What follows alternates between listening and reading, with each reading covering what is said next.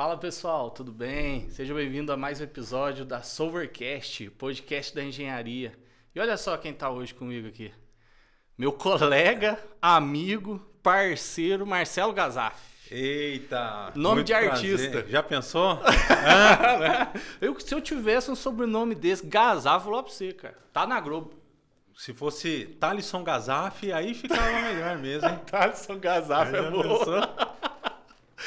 Ah, o Gazaf, obrigado por você ter aceitado o convite aí, mano. Oh, que isso, meu amigo. É sempre O um nosso prazer. Humilde podcast da engenharia. Ah, sim. Mas assim, o prazer maior é estar contigo, né? Conversar contigo, fazer Eita, aquela isso. resenha que a gente fazia, né? Cara, bom, né, Gazaf?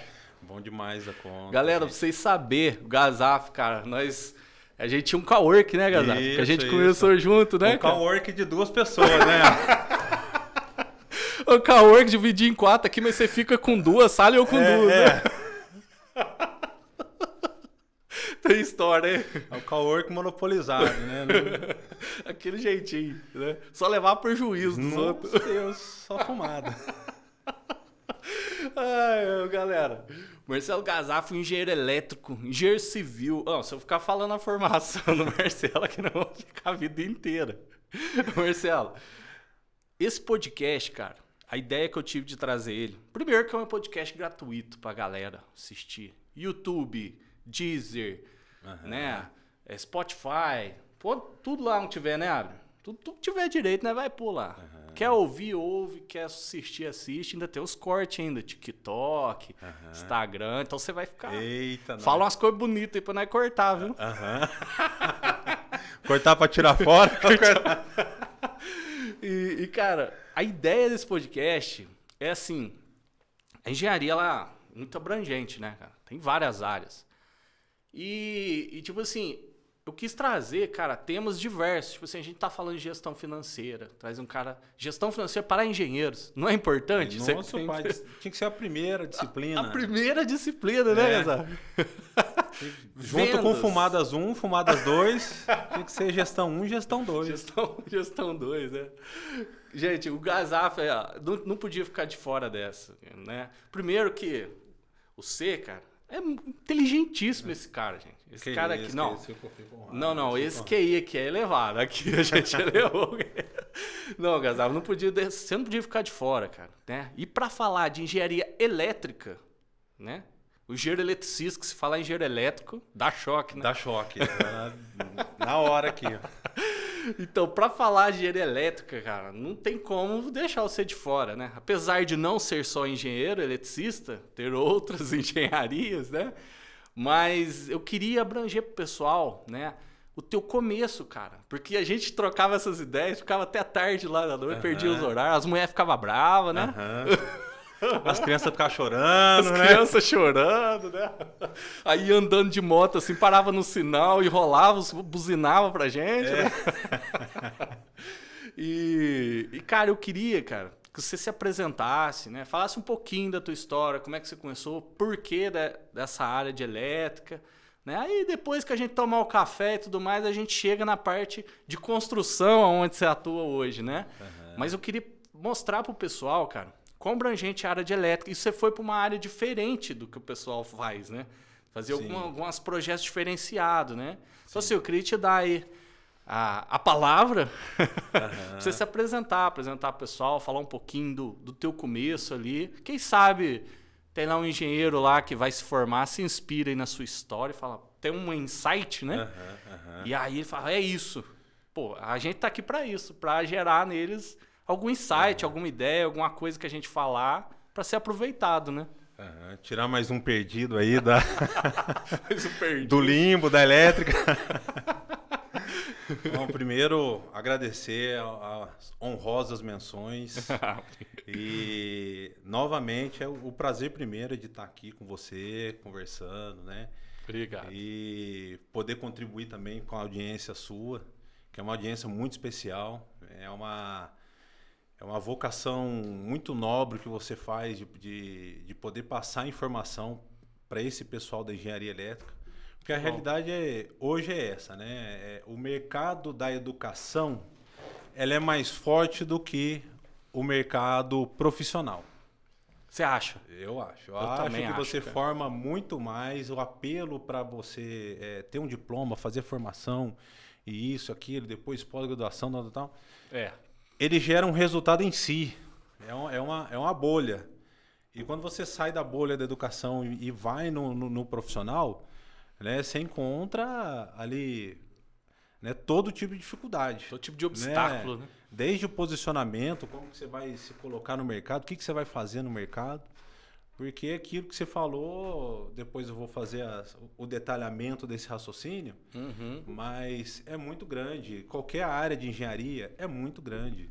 né? Tem você... muitos braços que você pode atuar, né, cara? Sim, E sim. o, e, a- e o pessoal que tá estudando fica perdido, né, Gazaf? Porque na faculdade é muito teoria, teoria, né? E o cara fica sem noção pra onde que eu vou mesmo, né? Sim, O que, que eu vou fazer mesmo, né? Não, ele, ele não sabe até ele formar. E, a- e às vezes- e a verdade é que assim, às vezes formou e também ainda continua sem saber. Não sei saber. É, teve até um fato interessante. Um, um chefe meu, né, mandou o filho dele para conversar comigo. né, que eu já tinha formado em engenharia elétrica. Aí veio o menino e tal, sentou. Aí ele falou: Ah, eu tô querendo fazer engenharia elétrica. Eu falei: É, menino. É, tô querendo fazer. Ah, como é que é? Aí eu falei para ele: Ó, engenharia elétrica é isso, aquilo, tal. A gente estuda isso, tal, tal, tal. E ele ali acompanhando tal. Quase que eu não- só não tinha um bloco de nota ali para anotar o que eu tava falando para ele, né? Aí terminei o, o- a minha O locução discurso. pelo livro discurso. Aí eu falei para ele, ó, deixa eu te dar um conselho. É, curso qualquer um. O que você não pode é engordar. Engordar. Porque se você não engordar, se você engordar, você não emagrece mais. Agora, curso, você faz um, depois faz outro, depois forma em outro. Né? Não esquenta a cabeça com curso, não. cara. Esquenta a cabeça é com shape. Foi boa, dica. esse é. E, e até hoje ele é marombadinho assim. Fez engenharia elétrica, se acertou na, na profissão e tal. E, E tá, tá dentro. Né? Tá Tá, dentro do mercado e tá dentro do shape. A maioria dos engenheiros tá com sobrepeso em dia, né, cara? Tá, todo mundo, todo mundo. O pânceps é evoluído, né? Dessa turma. Figura, Gazar. Eita, mas. Mas É, é- são os fatos de outra é hora. as realidades da, da engenharia, né? Eu comecei fazendo Senai, né, em 98. E assim, no primeiro ano de Senai, antes de terminar, eu já comecei a trabalhar com, com automação. O que, que deu na minha cabeça de fazer o, o Senai? Na primeira turma de eletroeletrônica. né, já, já veio uma vocação meia de, de, de criança, né? De casa de mesmo, né? desmontar. Eu era fascinado por circuito eletrônico. E então eu queria fazer eletrônica. Queria fazer eletrônica. Tipo, desde criança, já tava Desde meio criança. Eu já estava querendo fazer, era o, o raio da eletrônica, né? que... Quantos anos você tinha? Eu tinha você entrou 15, no Senai? 15 anos. Eu tinha 15 anos. Você sabe que o Senai, só te corta, porque a gente Não, vai pegando vamos- os ganchos, vamos. né? Você sabe que você pega assim, a gente tá trazendo bastante engenheiros assim que, que teve sucesso, né, na sua empresa e tal. Cara, todo mundo tem um pezinho passado lá no Senai, você acredita, cara? Começou ali, fez um desenho técnico no Senai, fez um projetista arquitetônico, projetista mecânico. Acho que é o começo de muita gente assim da nossa da nossa geração, né? Não, deveria ser é, de todo mundo, né? A, a formação do ensino médio deveria incluir, deveria ser obrigatório, né? Tudo bem que depende de uma, de uma estrutura do Estado Absorver. grande, né? Você, você obrigar a fazer o papel dele, né? Uhum. Mas tinha que ser, na minha opinião, né? é, quatro anos ali com embutido um curso técnico. Porque dali te dá uma, uma base até para você saber se você não quer trabalhar naquela área ou não. Verdade, cara. né? Em vez de ficar patinando, perdendo tempo, é, assim, tá, né? Quem, quem tá ouvindo aí tá na faixa dos, dos 13, 14, 15 anos, já vai pensando num, num curso para fazer, que é de curta duração, geralmente um ano e meio, Aham. dois, né? Já te otimiza um tempo todo e já te dá um, um norte ali que pode ser pro, pro resto da vida. Exatamente. E também pro resto da vida não se preocupa não. Depois eu vou contar aqui que vocês, né? Eu tava dando tiro pra cá, quando eu comecei a dar tiro pra lá. Mudança de Mas rota. E, e aí foi, né? Fazendo Senai, com, pegando dois ônibus por dia para ir, pra ir para lá e tal. E eu tomei gosto mesmo por, pela parte industrial, de montagem de painel, programação de PLC. Olha, né? que E errado, antes legal. de terminar o curso, é, eu fui contratado por uma empresa que chama BS, tem até hoje lá no, aqui no Cascatinha, né? Poços de Então Caldas. era, era auxiliar técnico. e comecei ali os, os, os primeiros passos, né, com automação residencial e automação industrial, né? Porque a empresa instalava é, portão, interfone, Hum. né? Mas também tinha a parte industrial. Ela era representante da, da Sense Sensores, então a gente tinha algum contato ali. Então ali começou os primeiros caminhos, né? É, quando eu enquanto eu estava na BS, um, e eu fiz um curso, um outro curso no Senai também de, de PLC, eu era fascinado por, por- até hoje, né, com Uhum, programação de- PLC. Fico É, sabendo eu que a tua cheguei- esposa xinga, sei lá, que a tua sala assim fica cheia de quadro, fio. É verdade? Ela vai estar assistindo, vai manda tá tchauzinho lá. Que tenha xinga. paciência, Langstinha. É, o menino nunca Então, sai de- assim, da tá gente. lá. né? Não, não, não sai. Então tá lá, tem coisa desmontada, cafeteira desmontada, tem DVD pra consertar, E aquele um negócio, chuveiro pra consertar. E aquele negócio, Tá tem que lá. ser a gente fazer, não é? Não, tem que ser Não, aqui. não terceiriza, não. Não, não. Ô, gente, então, eu tenho que contar isso aqui. Esse homem aqui com a pancada de funcionário, eu chego num sábado lá no cowork de duas pessoas. Esse homem debaixo da mesa, suado, puxando fio. Eu falei, o que, que você tá arrumando, cara? Cheio de eletricista que trabalha pra ele. Mas se o cara lá instalando. Não, tio, isso aqui é pra mim é desestresse. Mas, mas é, ué. Esse é o gazato. Tem gente que joga bola, né? Tem gente que puxa fio, né? instalando. Aí a hora que passou, eu falei, uh, rapaz, passei errado, tenho que tirar e passar tudo de novo, você lembra? Ah, tem, tem, tem de tudo. Mas aí, voltando pra história. E depois do, Do PLC, do Senai, né? Eu, eu fiz o curso de programação, né? O PLC na época era da, da Lembradley. E uma empresa precisava fazer um serviço, contratar uma empreita para programação da máquina, que era a Madza. Aí eu fiz o trabalho para a Madza, a Madza gostou, depois me contratou. Então fiquei dois anos na BS, depois seis anos na Madza Amada do Marquinhos. do, Mar do Marcos D'Angelo e na ocasião do Domingos Ápia. Né? Agradeço demais eles, principalmente pela, pela liberdade que eu tive de, de poder tentar. É, que isso acho que é o, que é o, o principal que eu tinha lá, porque assim, era, era eu e eu, então eu montava o painel, eu fazia a instalação da máquina e eu programava. Depois de um tempo, né, Uhum. a gente foi, foi contratando outras pessoas também para colaborar ali, Uhum. mas foi um, um mega de um, de um- de um laboratório ali. Então a gente, Mão na massa mesmo, né? É. Executava mesmo o a gente trabalho. produziu elétrico. máquinas ali para Procter Gamble, máquina sofisticadíssima, com, com duas mil linhas de, de programação em, em ladder, né? Todo mundo que, que entende um pouquinho de ladder sabe que com meia dúzia de linhas você faz alguma coisa funcionar. Agora lá tinha duas mil linhas com funções avançadas, com interrupções, com várias, vários códigos ali.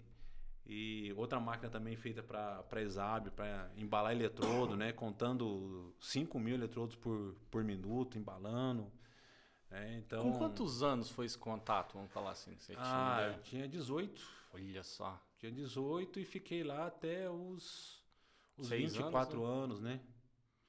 Nossa, 24 que, anos. que bagagem que pega, né? Assim, da prática, né? Ah, sim. A gente viajava muito, ia pra, pra todo lado. lado. Instalar de máquina. Eu era viciado. Você gostava? Vici- Nossa, viciado. Eu- A, a- a minha hora extra era no mínimo 600, 60 horas por, por mês, 80 horas. Eu cheguei a fazer 140 horas Quase dobrou o turno. Quase dobrei. Você trabalhava 200 e fazia outras 200 praticamente, né? Porque eu ficava ali, agarrava e, e- e não queria sair de frente Gostava. da máquina, né? E o normal era trabalhar das, das 8 e meia ali, que era a hora que eu, que eu chegava. O Uhum. ficava bravo comigo. É às 8, mas era. O negócio de horário nunca foi muito comigo, né? Mas Mal de engenheiro. na hora que eu chegava, eu ia até às 10, quase que diariamente. O meu, o meu negócio ali era, E por era gosto trabalhar, mesmo, né? produzir por gosto, por gosto. E, né? e- e hoje em dia, né, Gazaf, pegando esse gancho aí, você vê que inverteu tudo, né? Tipo, o pessoal hoje não quer mais pôr a mão na massa, assim, no início, né? Eles cortam muito o caminho, já da, do terceiro ano ali, já vem a faculdade e não trabalham, não fazem nada durante a faculdade, aí depois sai para trabalhar, né? Da faculdade direto, né? Fica sem aquela base aqui, fica aqui vazio ali do que, que é o mercado, o que, que é realmente o mão na massa, né? Aham. É, eu acho que principalmente para pessoal de elétrica, eu vejo muito, tem bastante conhecido da área de elétrica, os caras gostam de trabalhar com o negócio mesmo, né, cara? Aham. É, tem atividades, né? Você vai concordar comigo que é meio da, da vocação. É, o É cara verdade. gosta e, e elétrica. é, eu, eu, eu sou músico também, então. E bom, hein? Eu- Mas, E bom, hein? então, assim, o que, que eu vejo? A competição do mercado da música é muito grande. Sim. Porque quando você gosta, você vai em cima daquele negócio ali e fica muito bom. Né? E elétrica, mais na área técnica, até porque a área, a área de, de engenharia mesmo, ela é mais científica do que técnica. Né? Técnica no, no, no, no- seguinte sentido, né? de, de, de, é, não de produzir tecnologia, mas de operar tecnologia. Uhum. Então, o engenheiro, né, geralmente vai assumir mais funções administrativas, vai entender mais do, do, do todo, né? Sim. Agora, o, o técnico, não. O cara tem que Pôr a mão na massa pôr a mão e na fazer. massa ali e montar o seu painel e fazer a, a sua programação, né? E, e fazer o negócio funcionar, da hora que ele chega até a hora que ele aguentar. né? E, e isso para o engenheiro faz falta. É, Então, assim, eu tenho, eu tenho mais é, é, experiência da minha época antes de engenheiro do que, do que Do pós que pós-engenheiro. engenheiro. Porque quando eu estava trabalhando, né, pondo a mão na massa, é, o- eu adquiri mais conhecimento em questão, em questão prática, né? Porque, Sim. assim, tem como comparar, né, o, o- a bagagem acadêmica que a gente leva durante ali os, os cinco anos Claro. de, de, de É formação Extremamente importante. que é um né? negócio gigantesco, né? Mas nem tudo daquilo você consegue Ver funcionando. produzir, gerar um, um- um resultado. O resultado às vezes até é indireto, porque querendo ou não, é, pelo esforço, pela prática de estudar, pela prática é, de fazer trabalho, de fazer relatório, então você cria uma, uma você desenvolve inteligência. Sim, verdade. né? Então, Pensando acho que verdade. é o, o- o principal quando você forma é, em tese, ser mais inteligente do que você Era. quando, quando entrou, Quando né? entrou, tem, é. tem um, Bem a que coisa que te pesquisar. deixa mais burrinho, né? Mas assim, vamos falar do, do, do geralzão. Você fez tudo certinho, né? Você fica mais inteligente do que Sim. saiu porque é, cérebro é um, é, um, é um músculo, né? Você entra na academia, Forçou ali. Dali cinco anos, o que você vai sair? Vai sair monstro, né? Agora, Falar é nisso, a eu vou ter coisa. que, Você vou ter tem que ligar lá na minha academia, porque eu tô pagando, mas tô normal, que eu vou ter que, vou ter que ir lá pessoalmente, Não, viu? então- ver então o que tá coisa errada acontecendo. lá, é Procon. Essa piadinha é velha. Não, é- É Procon. Mas, ô Gazaf, ali, na Mads ali, né, que você trabalhou, né, que é uma, é é uma, uma, uma fábrica de... Ela é Era trans- de máquinas especiais. máquinas especiais, né? Então, pra era- transporte, era né? sobre demanda o que fazia, né? Aí Aham. É, a demanda maior era na área de packing, porque um, um dos sócios, que era o Domingo, ele tinha muito contato com o pessoal é, de, de datadoras, de equipamento para marcação, para Uhum. packing, né? E, e packing tudo vai uma esteira transportadora. Aí O que seria um fim. PEC, pra mim que é leigo? o, a área de PEC é a área de embalagem. Então, Ah, qualquer tá. indústria tem a, a área de produção e tem a área de embalagem. Aí nessa área de embalagem é praticamente uma, uma fábrica dentro da fábrica. Né? Entendi. Porque são outros equipamentos, outras, outras rotinas. Entendi. Aí dentro dessa, dessa rotina de embalagem, de logística, né, entrando um pouquinho para logística, Uhum. a gente produziu ali muitas esteiras com, com desenhos especiais ali para as empresas, né? Diversos E- tipos de embalagens, isso, vamos dizer assim. Tem muita coisa. A gente fez armadura de caixa. é, e, essa armadura de caixa, ele montava é, 30 caixas por minuto. Era, era um absurdo a, a, a produção dela, né? E era um projeto especial, porque o, o que tinha no mercado fazia 15 caixas por minuto. Olha só, E teve que fazer uma com, com o dobro do, do tempo. do tempo e ainda ser compacta para poder atender ali a, Uhum. a, a área, né, o, o cliente. Seis anos trabalhando com isso aí, ainda deve ter saído. ah, não, fez, fez bastante coisa, cara, fez bastante coisa. É, né? Foi, foi bacana. E aí eu saí da, na ocasião da Madza, Hum. porque eu prestei concurso no DME. Que é Que é a o- companhia de energia aqui da Isso, cidade de Poço de isso, Caldas. é concessionária de energia. É, como ela é uma empresa pública, então tem que ser por, por concurso, né? Isso. E eu lembro que eu, eu tava numa, numa empresa o dia que eu fui avisado pela minha esposa, que na época era minha namorada. Ó, vai ter um Uhum. concurso do DME. Tal. Aí ali mesmo na empresa eu falei, deixa eu usar a impressora, imprimi o edital, não perdi tempo. Não perdi tempo. Eu juntei ali para estudar e foram três meses entre o, a data que eu fiquei sabendo até a, a prova Pra prova. né? Sem brincadeira. Eu, eu indo na biblioteca, na época era- a internet era, era, era fraca de conteúdo, né? Você Uhum. muito na biblioteca mesmo. Então pegava ali o, Os livros. né, o edital que, que tinha de, De disciplina para estudar e tal, e ia lá, com, pegava dois livros, estudava a noite inteira, voltava, devolvia dois, pegava dois. Pagava umas multinhas igual eu na época, não? É, De atraso de entregar o não, livro? não dava nem tempo, não, não ficava uma semana o, o, livro lá comigo. Já Que aí Que eu levava pegar o livro inteiro, né? Eu pegava só aquele Só conteúdinho aquele ali conteúdo. que tava no Aham. edital e, e ia, né? A norma, todas as normas que tinha no, no, No edital? no edital davam 600 páginas. Ó, Eu li todas as normas três vezes.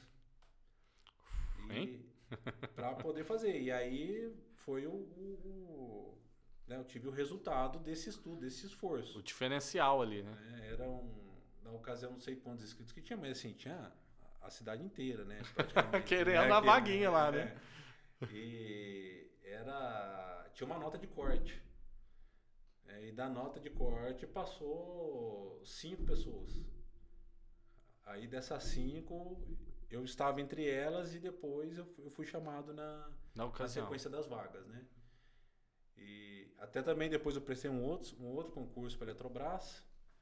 Aí da Eletrobras também, aí foi Minas inteiro, que era mais abrangente, mas era, era mais posicionado os cargos, né? não era Nesse- um cargo para o estado, era um cargo para aquela Sim. localidade. Nesse Então, do DME ainda era uma, uma vaga para trabalho lá, não exigia ser o técnico ou o engenheiro, ele é era, tinha que ser, na, na ocasião, técnico. técnico É, e Porque elétrico. a função era projetista elétrico. Projetista, essa era a vaga do concurso que você Isso, prestou. isso. E você já dominava o AutoCAD nessa época ou outro software? Ah, AutoCAD desde 2000, né? R14. Só não cheguei a operar o R14. viu? Mas o 2000 a gente começou no, no AutoCadão, lá 10 mil, fazer o projeto do- dos painéis certinho. Legal. era- Você que fazia lá os projetos lá. Fazia, fazia. Tudo no CAD. Tudo no CAD, tudo no CAD. Não chegou Ajudava a pegar mais principalmente na hora de montar, porque é, você não podia comprar um painel de qualquer tamanho, né? Você tinha que comprar o, quadro que coubesse o projeto que você fazia. Então, Uhum. o circuito mesmo, eu fazia o circuito de cabeça. Mas na hora de saber o tamanho dos componentes para poder montar o quadro, canaleta, Sim. o trilho e tal, aí punha no desenho e não tinha erro. Já comprava certinho, já via certinho o tamanho e tal. Aham. Então você é dos antigos também no Sou dos CAD aí. antigos, dos antigos. Da eletrônica também. Montava o circuito. Na época era o, o PIC, né? Hoje o que é o Arduino, Ah. antigamente era o PIC. Só que o PIC você programava em Assembler. Aí era uma desgrama programar aquele negócio. Difícil? Nossa Deus. É linguagem de, de baixo nível, né? É, Você tá baixo nível assim no seguinte sentido, ele é mais perto da, da linguagem da máquina, né, do que as linguagens de alto nível que são mais visuais. Então, quando o negócio é muito visual, tipo o, o Ladder, que não é uma bem uma, né, tem gente que fica insultado se fala que Ladder é uma programação. Na verdade, é quase que uma edição.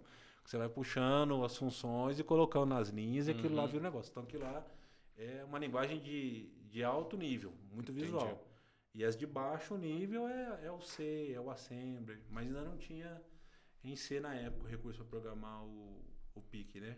E, e isso aí tudo, essas programações, essas coisas, você aprendeu no Senai ou foi lá na prática, lá no campo? Cara, o circuito eu aprendi no Senai.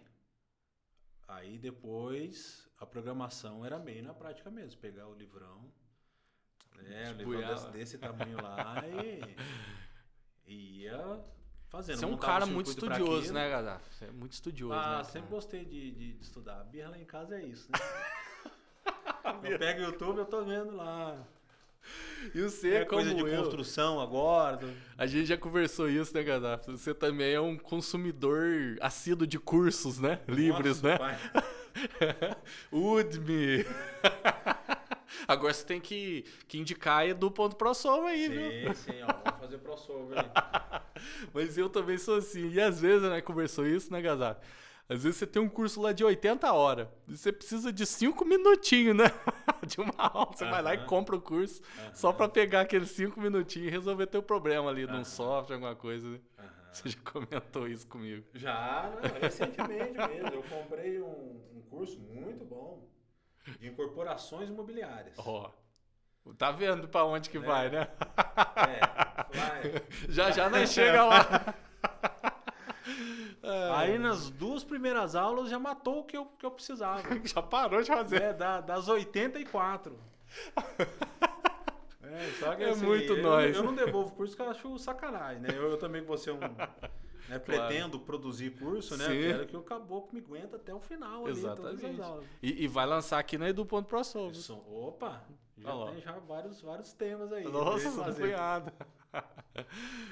Mas olha, olha só, cara, que é, o pessoal acha que também acha que as coisas caem um pouco do céu, né, cara?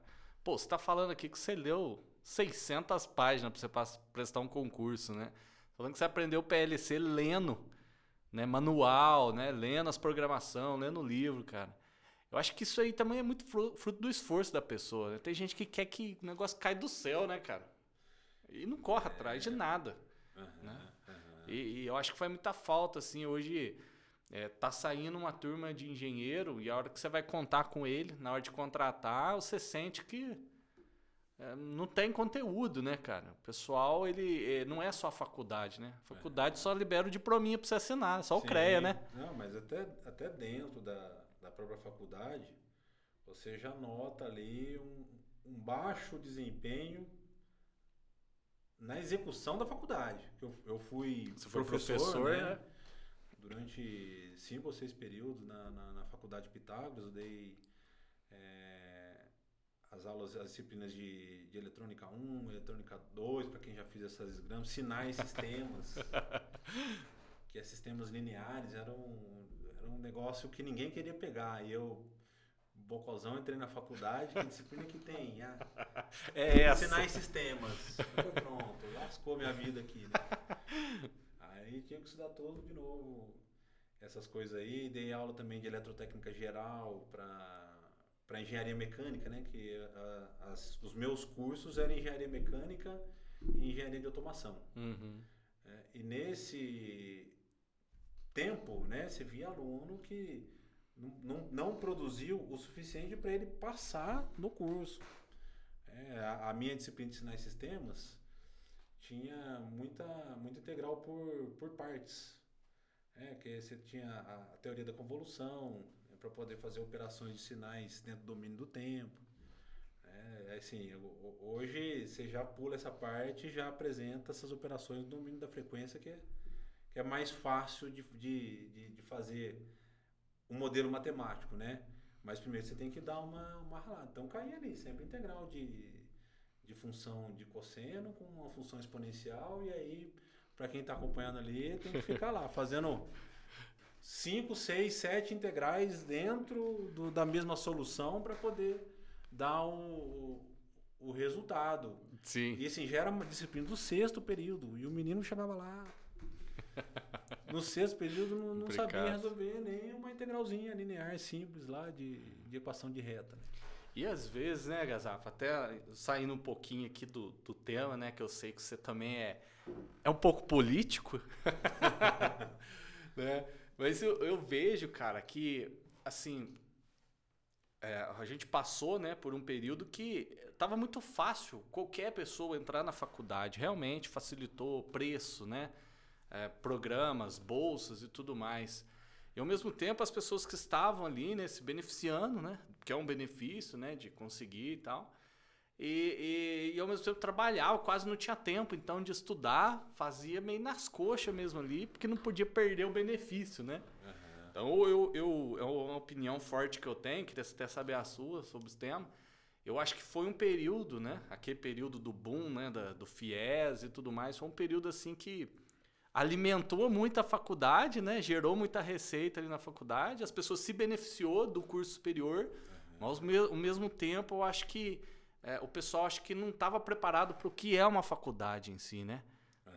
Não tinha tempo, trabalhava muito, tudo mais, levava nas coisas, levava mais ou menos e às vezes acaba acaba que passou o carro na frente dos bois, né? Então eu acho que um pouco assim. É, a, a, má formação às vezes não é nem culpa da pessoa, que a Sim, pessoa quer se beneficiar evidente, evidente. e às vezes ela não, não, não, imagina como que seria, né? Uhum. E perde aquelas oportunidades né, da faculdade ali que a gente tem, né, cara? Sim, é, é, nessa época a, a coisa até começou certa. Porque assim, as, as bases para essas faculdades, né, era a referência eram as universidades. Sim.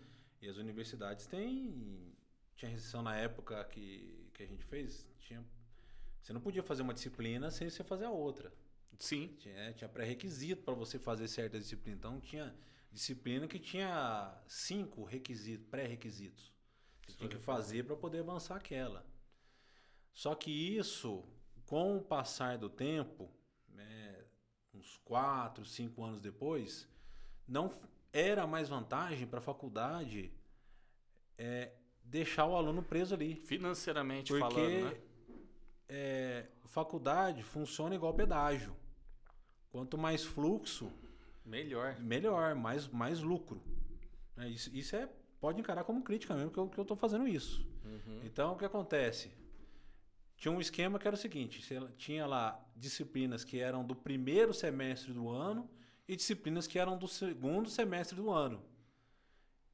E aí, se você entrava no, no primeiro semestre, você fazia aquele bloco de disciplinas. Se você entrava no segundo, você fazia aquele outro bloco de disciplinas. Depois fazia E aí depois você anterior. invertia. É. Né? Só que aquilo ali virava uma, uma, bagunça. Uma, uma bagunça na sequência, né? Porque, e aí disciplinas é, do as minhas que eram disciplinas de, de sexto, sétimo, oitavo uhum. para frente, do sexto para frente, elas não tinham quórum. Se não desse quórum, não abria a disciplina para o aluno fazer. E aquela disciplina dentro de um, de um modelo mais antigo, mais tradicional, era pré-requisito para outra. E aí os pré-requisitos eram, eram quebrados para o aluno poder fazer aquela disciplina da frente sem ter feito a de trás. Exatamente. Então, qual, qual é o Critério, resultado é. em termos de aproveitamento disso para quem está fazendo o curso, né? Não, é, você perde no tempo ali, né? É, não tem, o cara, o não cara tem uma assim, sequência lógica, né? É, ele está ali, o objetivo dele não é mais aprender, não é a formação, o objetivo dele é terminar a disciplina. E sem falar, uma crítica forte minha também, é que eu acho que Veio antigamente, né? Antigamente tinha muito disso, sabe, o Gazafo? A pessoa fala, não, eu formei naquela universidade, naquela faculdade. Parece que o nome, a qualidade do curso era muito importante. Desse período virou, parece que negócio mesmo, né? Eu só queria vender, né? As, fa as faculdades só queriam vender. A verdade é essa, né? Não, vamos pôr o aluno para dentro. Uhum. Pô, eu lembro de fazer, de fazer vestibular E, tipo assim, eu nem sei o resultado, nem sei se eu passei, se eu não passei, eu já tava dentro, né? O vestibular é só um pressuposto para ir lá, não precisava. Não, eu quero fazer a faculdade. Não, já É. tá dentro, pode vir, né? Era vestibular para saber se você não é louco, né? Não é? Porque eu fazia duas redações ali. Aliás, você levava a redação, né? Você Exatamente. pegava o tema, fazia redação e levava lá. Exatamente, né? Só pelo fato de fazer já tava, não, você ganhou uma bolsa. Tá? Então acho que virou um negócio meio assim, é, muito pro lado financeiro mesmo. As- as- algumas faculdades, né, não são todas, mas tá preocupado é com isso, na quantidade, né? Vamos pra dentro o aluno e ele paga a parcela, a mensalidade.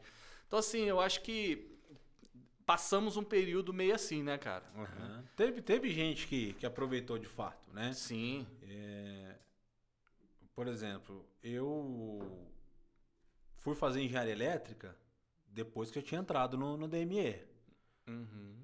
Não assim que eu saí do ensino médio. que Eu saí do ensino médio, terminei em 99, Uhum. o ensino médio, né?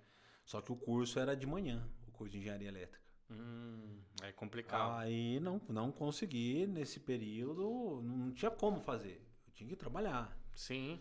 Aí quando o curso foi pra noite, Que aí teve a né, possibilidade. aí, aí ele teve, eu fui da segunda turma da quando passou de manhã pra noite. Entendi. E depois quando eu fiz engenharia civil também, eu fiz à noite. Entendi. Então minha rotina era Trabalhar o dia inteiro e ir pra a faculdade. rotina do peão, né? Trabalhar de dia e estudar de noite. Mas ó, já já eu vou voltar. Vamos fazer um- um- uma pausezinha, pessoal. A gente tomar um cafezinho aqui. E aí depois a gente vai pegar quando você entrou lá no, no DME, né? Como projetista, pra gente continuar o roteiro. Que a gente vai pra essas áreas gostosas, né? Das críticas. Se deixar, a gente mete o pau nos outros. Nossa, Deus. Tem que controlar, né, Você Gazeta? conta lá que ansiedade. Qualquer coisa você corta aí, abre. Ai, fez o joia lá. Pessoal, então já vai tomar um cafezinho e já já a gente volta. Valeu?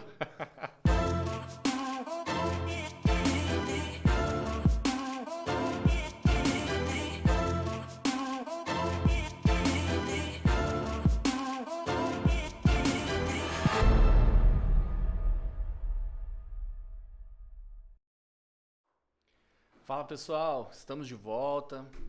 Né? Segundo tempo, tem aqui, aqui tem segundo tempo também. Opa. E, Gazaf, a gente conversava, né? É, que eu acho bonita a tua história, né? Como é que foi, né? E a gente parou a hora que você tava fazendo o concurso. Queria que você pegasse dali, porque nós tá só nos 10%, né? Já foi um tempão. Não, eu, vou, eu vou tentar otimizar também, né? Falando de engenharia, né? É, Otimizar é o, é o principal, É isso a aí. principal entrega que o engenheiro faz. Então vamos tentar otimizar a história também. É, depois que eu entrei no, no DME, isso em 2006, eu fiquei lá por 11 anos, para quase 11 anos, né? Como projetista. como projetista elétrico. Aí eu entrei num, num outro setor, que é um setor muito interessante, que é o do sistema de potência. Sistema E- de potência. O que, que, que seria isso? O sistema de potência é tudo que é ligado à geração, transmissão e distribuição. Então, até a entrega, é, a gente fala no ponto de entrega seu consumidor, dali para trás é sistema de potência. É o Esses sistema fios, de... cara, traduzindo para nós que somos leigos, é esses fios que você vê aí. Esse seu na rua aí.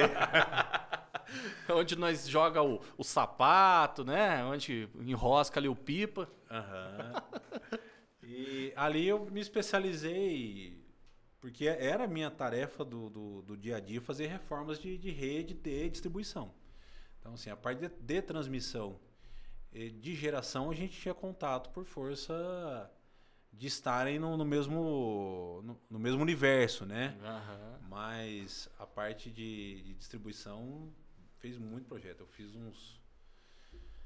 Ah, tava calculando uns 4 mil quilômetros de rede por aí, Nossa, né? Juntando todos. Todos e uma os... curiosidade que, assim, eu deixei para perguntar no, no, no podcast, né? Que deve ser a curiosidade pessoal. Por exemplo, o que, que um projetista né, de uma companhia de energia da cidade faz, o projetista elétrico? O que, que ele faz? Tipo, é, vai abrir um bairro novo, ele vai lá e faz o projeto da rede elétrica, é isso? O que, que era exatamente o que você fazia lá, assim, como projetista? É, No caso de incorporação, né? quando a rede, quando você tem um, um loteamento, tem um ofício de, incorpora, de incorporar um, um loteamento, Uhum. essas, esses equipamentos eles têm que ser doados. Então você vai doar a rede elétrica, vai doar a rede hidrossanitária e, e, evidentemente, o, o asfalto, a infraestrutura. Uhum. Então o loteador é obrigado a entregar essa infra Uhum.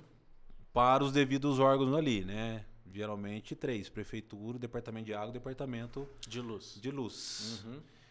E então eu faço a eletrificação de loteamento, eu faço a execução, faço o projeto né,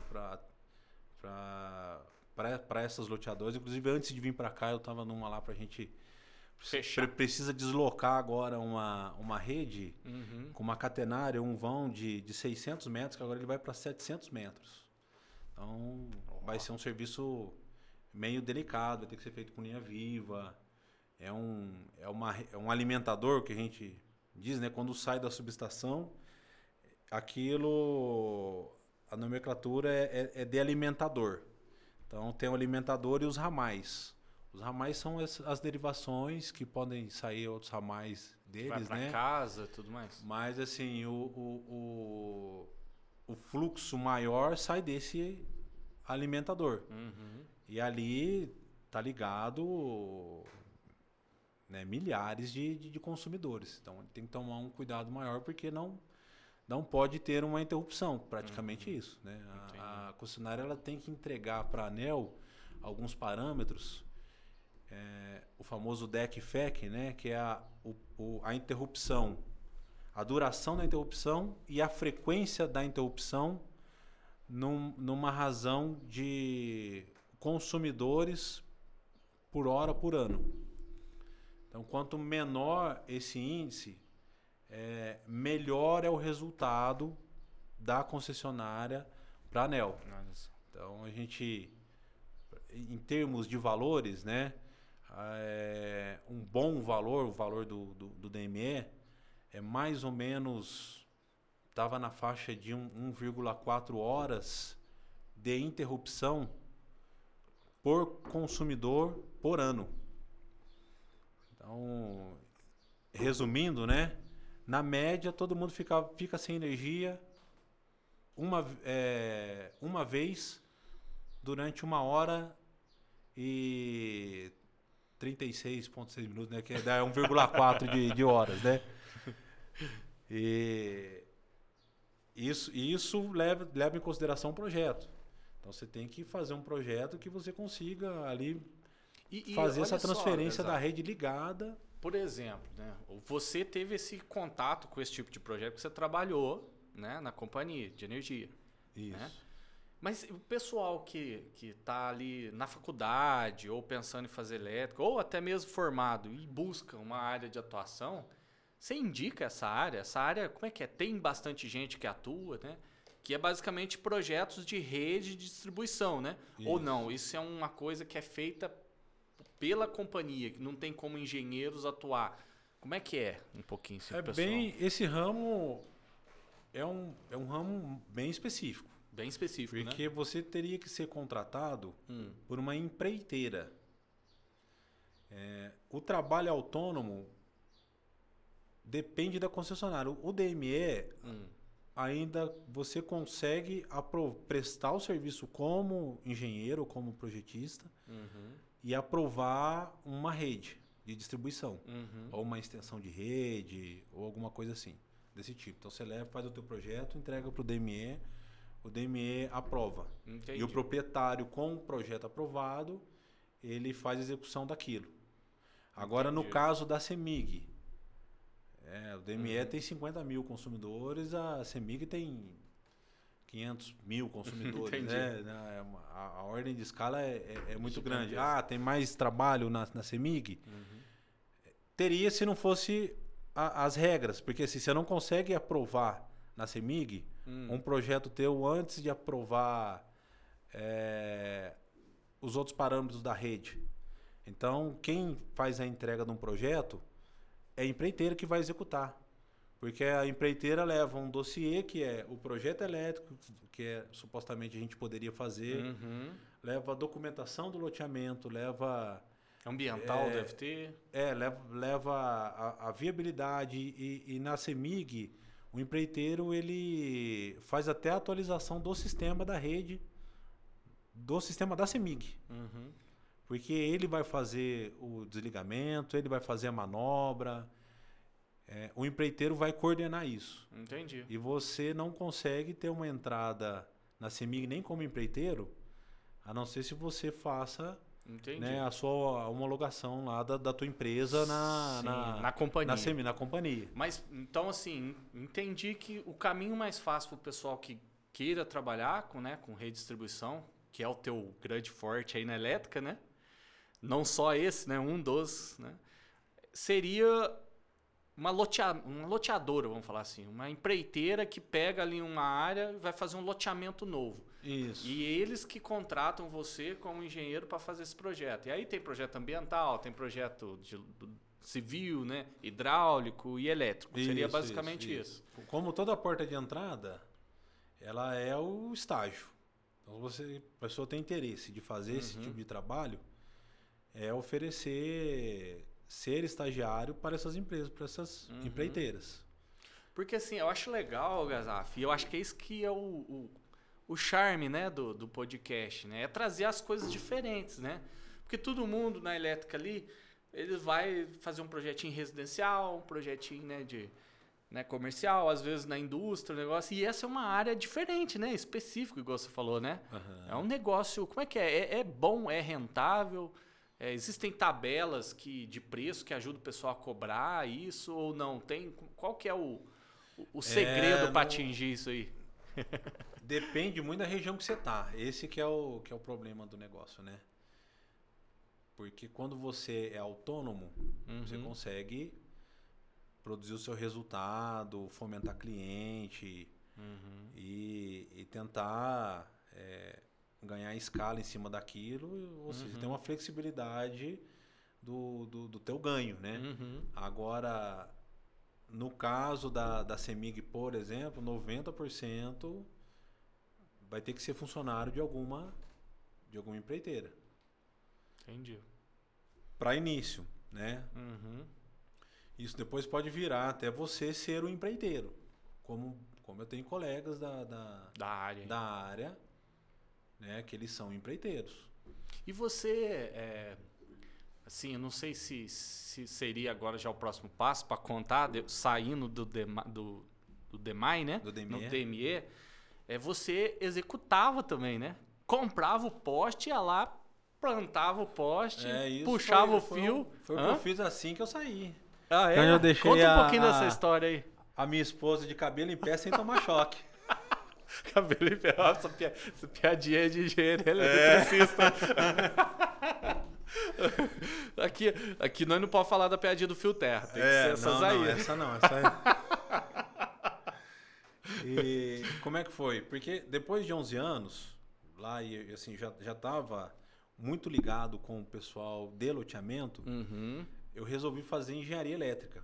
Foi quando eu saí do Pitágoras, no semestre seguinte, é, eu, eu ganhei uma bolsa na, na PUC de, de ex-aluno e aí eu resolvi fazer a engenharia civil. Porque a ideia minha era, era muito simples. Era tentar fazer projeto tanto de hidráulica quanto de elétrica e entregar um pacotão. Porque na Pra- ocasião, o Para que essa acontece? questão do, do loteamento, era isso. De loteamento, de edificação mesmo, qualquer tipo de edificação, Entendi. é, indústria, né, principalmente, você contrata uma pessoa. Essa pessoa para fazer o quê? Projetos é. complementares. Porque para eles é mais viável, né, do que ficar contratando várias disciplinas, né? Isso, isso. Para indústria, né? Isso. Ali contrata uma pessoa só e essa pessoa saía contratando. Isso. E aí essa pessoa, essas pessoas me contratavam para fazer a, a elétrica. Se eu Uhum. fosse civil, eu, eu ia incorporar mais, Mais mais, projetos. Nesses É, ia ter 11 mais anos você ainda não tinha feito a faculdade ainda de elétrica. Eu Do já DME. tinha feito. Já tinha feito. Porque Nesse eu entrei, você- entrei você no DME no ano seguinte entrei na faculdade. Entrou na faculdade. Quando liberou o curso para a noite. E você se formou e ainda era projetista, el- mesmo sendo engenheiro, era tinha um cargo de projetista elétrico. Sim, sim. Projetista eletricista ou projetista elétrico? Como é que é? Esse é elétrico mesmo, esse liga na Elétrico, tomada. não vai me xingar o povo aí, não. o povo fica bravo. E, e- então, assim, é, ah, que negócio legal, né? E como é que foi, o Gazaf? Tipo assim, você era projetista de carteira assinada, mas engenheiro, com o CREA lá, né? Aham. Como é que era? Tinha-se uma. Ah, não tô sendo valorizado, ah, não é isso que eu quero, quero trabalhar como engenheiro ou não? Você levava tranquilo? O importante era o Não, faz-me rir. tranquilo. É, porque é, é- é- primeiro que o salário não, não era tão ruim, era acima do, do mercado, Uhum. para nível técnico. Sim. né? E antes da gente sair chutando o balde, olha só, você demorou 11 anos para eu, pra eu chutar o balde. Uhum. Tinha que ter demorado mais um pouquinho, né? Que tinha. Depois quando a gente chuta o balde e vê lá na frente, ah, poderia ter feito uma coisa diferente, estado ainda na, né, dentro dentro do, da empresa e construindo alguma coisa Uhum. por fora. Paralelo. Mas eu já estava há muito tempo já, já fazendo. Uhum. Que aí eu, eu pegava mais era projeto Por fora, vamos por dizer fora. assim. né? E projeto, você falando daquilo, em questão de carreira, é a porta de entrada para o engenheiro recém-formado. É por isso que tem uma multidão de meninos fazendo fazendo projeto, porque Uhum. aonde que ele vai entrar ali? É o Né? Ou ele entra, fácil ali para começar. Né? Tem, tem dois caminhos ali, ou como é, colaborador de alguma empresa, ou como autônomo. Sim. Como autônomo, o primeiro pezinho ali é do projeto. Projeto. E então fica lá, turma às vezes briga, né? O fulano fez pela metade da metade do preço e tal e tal. Mas assim, quem regula isso, eu tenho muita tranquilidade, isso é o mercado. É o mercado, por quem quem é a pessoa que vai contratar que tem que Selecionar. entender e selecionar e, e ver qual que é o, o Melhor para ele. profissional É. para ele específico para a situação dele. Sim. Lógico, se for uma situação básica, padrão, ah, uma- uma um projeto de é, conjunto de medição, né, não, não- não tem muita informação, não tem uma complexidade muito grande, um impacto muito grande no projeto dentro do custo. Então você pode contratar um projetista mais, mais básico, Sim. um projetista iniciante. né? Eu digo projetista de forma geral. Vocês são Uhum. tem que ser engenheiro, né, para você poder apresentar no- hoje em dia, né, no, no- Uhum. no DME no caso. Agora, eu não pegava esse tipo de projeto, eu pegava, ainda que fosse projeto, mas era projeto de, de cabine. Então, assim, a cabine da, da Frute, fui eu que projetei. É, a cabine da Lux Parts, lá no distrito, foi eu que projetei e executei. É, é, alteração, duas alterações grandes de, de, de linha no, no Jardim Bandeirantes, fui eu que fiz. As eletrificações, fui eu que fiz. Então, assim, você vai saindo do, do básico e vai entrando Nas áreas Em- mais complexas. mais, mais, mais complexo ali. Você vai ser remunerado por isso. Claro. Evidentemente, assim, que, que aparece, porque tem cliente que exige que eu faça o, o projeto dele. Quer que você faça, É, né? quer que eu- quer que você faça. virou especialista naquilo, né?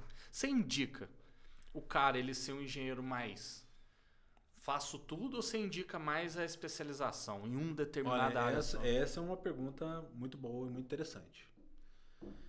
Porque eu sempre tendi a ser mais generalista do que especialista. Uhum. Já é da minha natureza ser assim.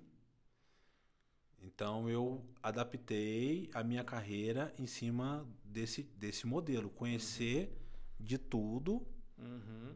não com profundidade. Aí eu vou. Depois eu vou entrar o, o benefício disso, né? Uhum. Porque não tem, né? Ah, sabe, é, é- é igual o pato, não é bem assim, né? é. É, que assim, pato, beleza, aquela história do pato. Ah, o pato é generalista. Não anda direito, não voa nada direito, No não, nada. não nada direito, né? Mas assim, 80% das coisas que precisa fazer no cotidiano, o pato atende, né? É lógico, você precisa co- correr, você vai, você tem que ser outro bicho, né? Você precisa nadar muito bem, tem que ser outro bicho. Então, o que acontece? É, eu faço projeto estrutural, é, eu faço projeto de alvenaria estrutural, projeto de concreto armado, é, os projetos complementares todos, elétrico, hidráulico, tal, tal, tal, tal. Isso, dentro do meu universo da construtora, me atende em 100%. Uhum. Quando não vai atender? Ah, quando eu receber um projeto lá de 15 pavimentos, 18 pavimentos. Que foge ali de um, de um comum É. seu ali. né? O que, que eu faço nessa ocasião? Pego e passo para o colega. Então, assim, tem espaço para todo mundo, para o generalista e para o especialista. E quando eu você vai eu começar... sei aonde a perna não, minha perna não vai alcançar, Sim. ou quando eu mesmo não quero entrar naquele know-how Know-how. muito pesado, né? É, ah, fundação, eu, eu, eu sou o, o- projetista de fundação de, de, de terreno bom. Ali aí, eu pego, né? Se eu, se eu montasse um escritório, ia estar na porta assim, né? Só terreno bom. Projeto, projeto estrutural até cinco pavimentos. Projeto de. Projeto de fundação, entendeu? Ia estar um monte de projeto. Assim, eu ia conseguir atender 90% do que, do que ia aparecer. Mas, é, como o meu core não é exatamente projeto, a gente estava conversando até no intervalo, né? Aham. Hoje eu faço automação para mim, faço projeto para mim. Eu colho um benefício muito grande de não terceirizar, no caso o projeto, e eu, eu entendi isso por conta daquela questão, que a gente também comentou no, no intervalo. É, o, o projetista ou o projeto, nem sempre ele é feito para poder ser executado. Ele é feito para poder atender. Entender alguma coisa, alguma demanda, né? papel. É, produzir papel lá. Infelizmente, É, né? para fazer um orçamento, para fazer alguma coisa, para poder aprovar na prefeitura. Então, os detalhamentos, para quem é da, mais da arquitetura, né? E aí é contratado por um, um empreiteiro, que é mais comum o empreiteiro ele não ser engenheiro do que ser engenheiro. É, ele, ele, ele, tá nem, ele já está na cabeça dele o que ele vai fazer. E não depende do projeto. E ele quer do que do arquiteto? O alvará de construção. Alvará. Infelizmente. Ele quer que você entregue aquilo. Agora, o papel, o desenho, geralmente já está, né? Já tá na cabeça dele, ele passou para você e você só transferiu pro, pro Mas e papel. falando assim, vamos falar dessa área elétrica, assim. Pra você dar um conselho pra turma que tá ouvindo, assim. Você acha que pra elétrica, né, pra área de elétrica, seria mais interessante ser um generalista ou ser mais especialista? Cara, a formação do engenheiro eletricista, ela já é generalista, Por natureza. por natureza. No meu curso, por exemplo, eu tinha ementa de automação, várias disciplinas da automação, várias disciplinas de telecomunicações, várias disciplinas de sistema de potência, várias disciplinas de matemática, várias disciplinas de, de física. Diferente um pouco da, do, do engenheiro civil. O engenheiro Uhum. civil é, ele, ele é interessante até no, no, no- TCC, porque a síntese do curso dele está num projeto. Tirando algumas disciplinas que fogem, por exemplo, saneamento básico, né, que a gente ap- aprende alguns dimensionamentos de calhapárcio, de, né, Uhum. algumas coisas de- próprias é, de tratamento de, de- esgoto, né?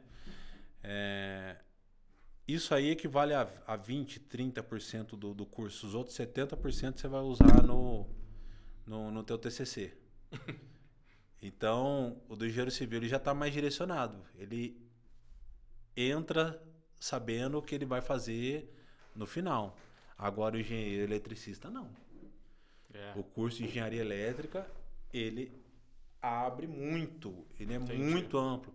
Exceto em algumas faculdades, principalmente faculdade muda, né? federal, né? A grade que já muda, é né? mais, algumas particulares, né? Inatel. Inatel, o título é engenheiro eletricista, mas o cara sai com formação em telecom.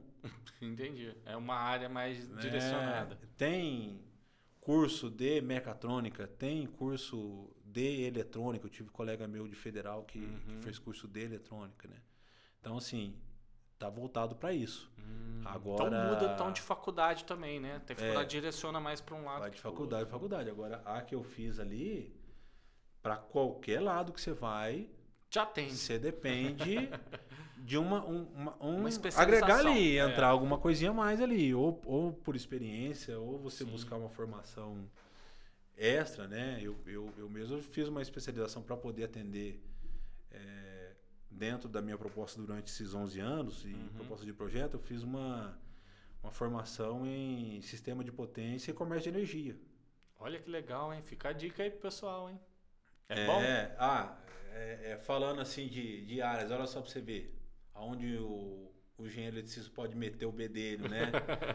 É isso que eu quero. é, o, o, o ramo de comercialização de energia é gigantesco. É gigantesco. E, A gente tá falando aí assim, de usinas fotovoltaicas, seria um pouco disso também? Tem a ver? Não? Seria, seria a, a usina, na verdade, ela faz usinas, né, de- a partir de uma certa demanda. Usinas em geral, pode Uhum. ser fotovoltaica, pode ser Outros pequena geradora Uhum. e, e- e por aí vai. É, todas elas, elas produzem o que? Um contrato. Esses contratos, eles, eles são comercializados na Câmara de Comércio de Energia, CCE.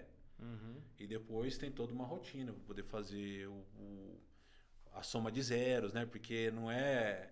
É engraçado você comercializar energia, mas você não pega energia daqui E e, vende e traz para cá, né? Você vende um contrato de uma proposta de entrega futura, de demanda de energia.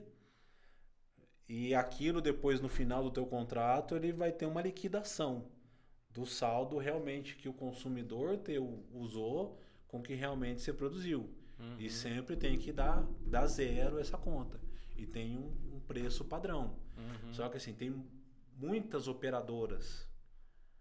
E, e depois de uma certa demanda, o consumidor ele pode comprar o contrato no mercado livre em vez de continuar consumindo no, no mercado cativo, que já não é o caso dos consumidores de baixa tensão. Hum. É, o consumidor residencial comum, Uhum. um, um industrial ali até, até 300 Médio kVA, né? De, de médio para baixo. Eles, Uhum. eles são praticamente consumidores cativos. Então, eles entram em outros parâmetros. A, a conta de energia é a conta que, que Mas vem, vem para todo mundo. É- Essa especialização que você fez em é comércio de energias? É. É, É. é basicamente um pouco. Sistema de dá- potência e comércio de energia.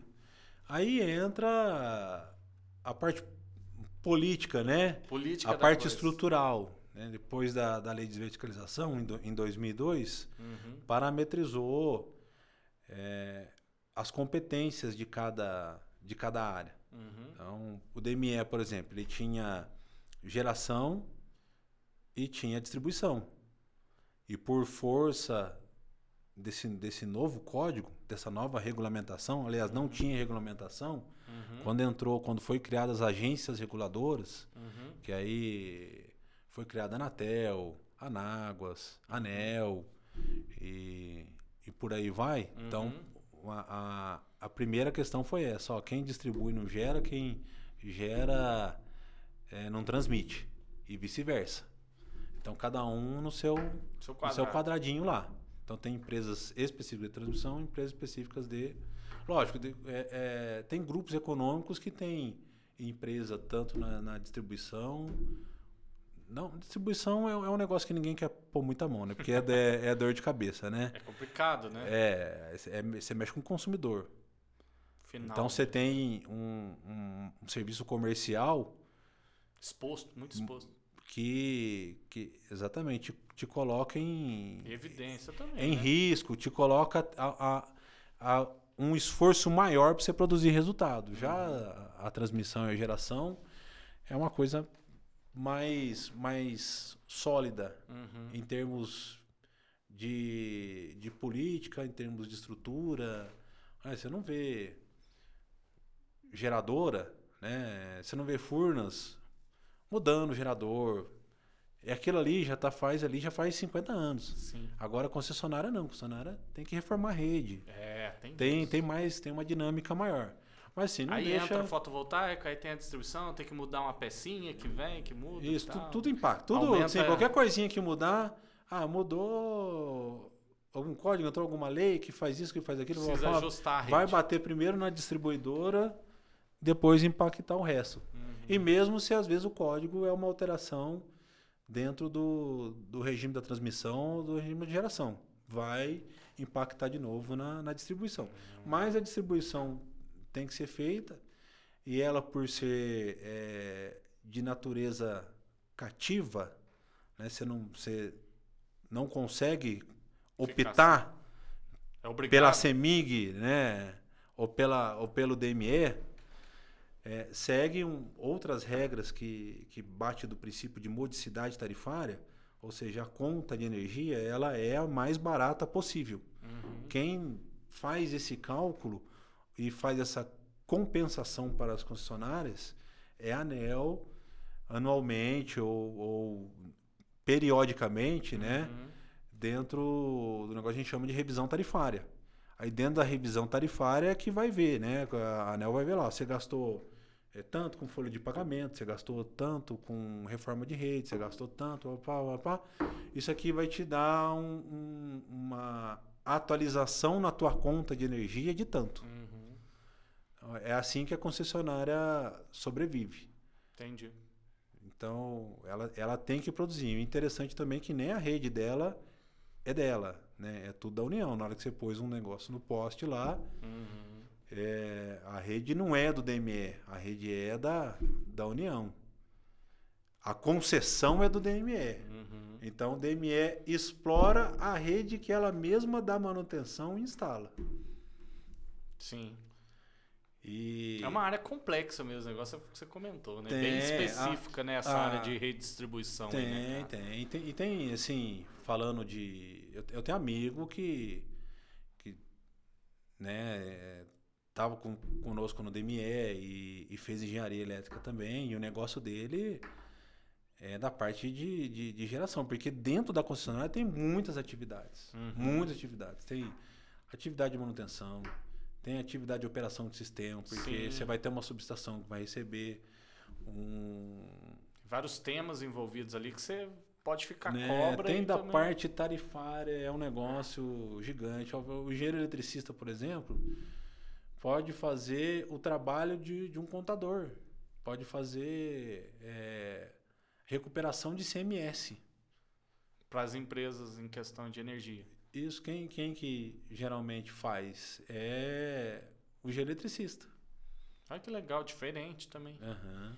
Cara, é, é, Tem área de qualidade de energia, gente. assim, é, para né, você. melhoria para e a empresa mesmo, porque a empresa tem muito problema com, com, é, energia reativa, né?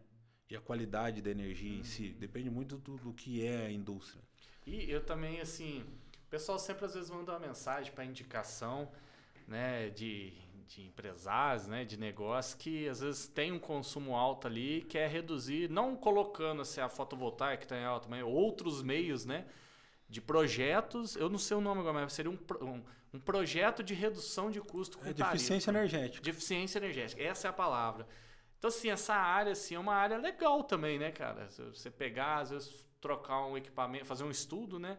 O equipamento que economiza, uma luz que você troca e economiza pra caramba É, pra empresa. isso né? aí é um, é um nicho, né? Que É você um trabalha é, desde a, da, da energia reativa que a empresa gera, Uhum, que isso ela paga uma, uma multa, uhum. né? Fazendo só uma, uma- um adendo nisso, né? Quando você consome, você consome potência ativa e potência reativa. A potência ativa é aquela que de fato produz tra- trabalho. Né? E Isso para cargas indutivas ou capacitivas. Por isso que chama reativa, que vem de reatância, que é produzido pelas naturezas indutivas e capacitivas dos, da- das cargas. Ó a conversa de nerd. Né? Já começou a virar já. Sabe, depois que você bebe um tanto, né, mano? Você Não toma tem mais um, nada o que fica bom, falar, né? Né? Come- Começa esses papos.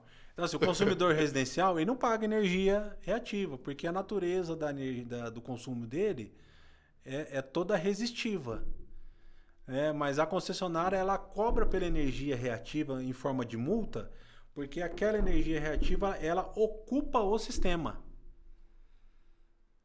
Sim. E também é quase como um, modelo de pedágio. Sim, é energia é elétrica é um, é um, é um, pedágio né? lá, tá passando. É. O medidor ele conta os elétrons que passa, né? É, tipo, vê que elétron não eu, passa, eu, não, não, não, pega o bonezinho, sai lá do gerador e fala assim, ó, gente, tô indo. É tipo assim, a infraestrutura é minha, qualquer coisa que tiver aqui eu quero receber, pô. Você não vai usar a minha de graça, é, né? só que para assim. a empresa é um prejuízo, porque ela tá pagando pela é, potência aparente, que é a soma da energia com a, a, reativa com a ativa. Ele usa a ativa, a ativa que está produzindo trabalho para ele, né? E a reativa está lá. Então, onde vai o trabalho de eficiência energética? É estudar é, dispositivos e maneiras de compensar essa energia reativa. Nossa, Geralmente que com legal, de capacitores. E aí vai outras coisas também, de natureza mecânica, né? É, troca de então, equipamento. Ah, troca né? motor. Ah, vamos ver qual que é o conjugado dessa máquina aqui para ver. Ah, não, o motor tá, tá superdimensionado, tá subdimensionado. Sim. Né? E você fazendo a substituição do motor, você tem a, a amortização dessa, desse retrofit em, em tanto tempo, total é um, é um estudo legal, né? É, legal. Caramba, eu acho assim, né, Abner? Eu acho que gera muito insight pra galera que ouve, né, cara? Porque se. Né, cara, é gostoso, né? Que você vai ver nas áreas, assim, principalmente assim, que a gente fica muito ligado na nossa área, tipo, eu na minha mecânica aqui, né? Eu veio aqui o cara ambiental, fiquei deslumbrado, falei, cara, que legal, quanta coisa, né? Então, conversando assim com a gente que não tem muito contato com a de elétrico, você vê que é, quem tá ouvindo e às vezes tem aquela indecisão, né, cara? Pode dar uma conversa dessa, falar, pô, que negócio legal o cara falou, vou pesquisar. E dali, quem sabe, não, não vê um especialista, né? Lá na frente, né? Mas, cara, a gente vai fazer mais um intervalinho e aí depois nós vamos entrar para essa piração aí com a eletricista de sucesso. Fazedor de painel, não é assim que nós falamos lá em Minas? Fazedor de máquina funcionar. Aí vai inventar engenharia civil, fazer prédio, como é que já não vai entender isso aqui. o homem é louco, gente. Valeu, galera, já a gente volta.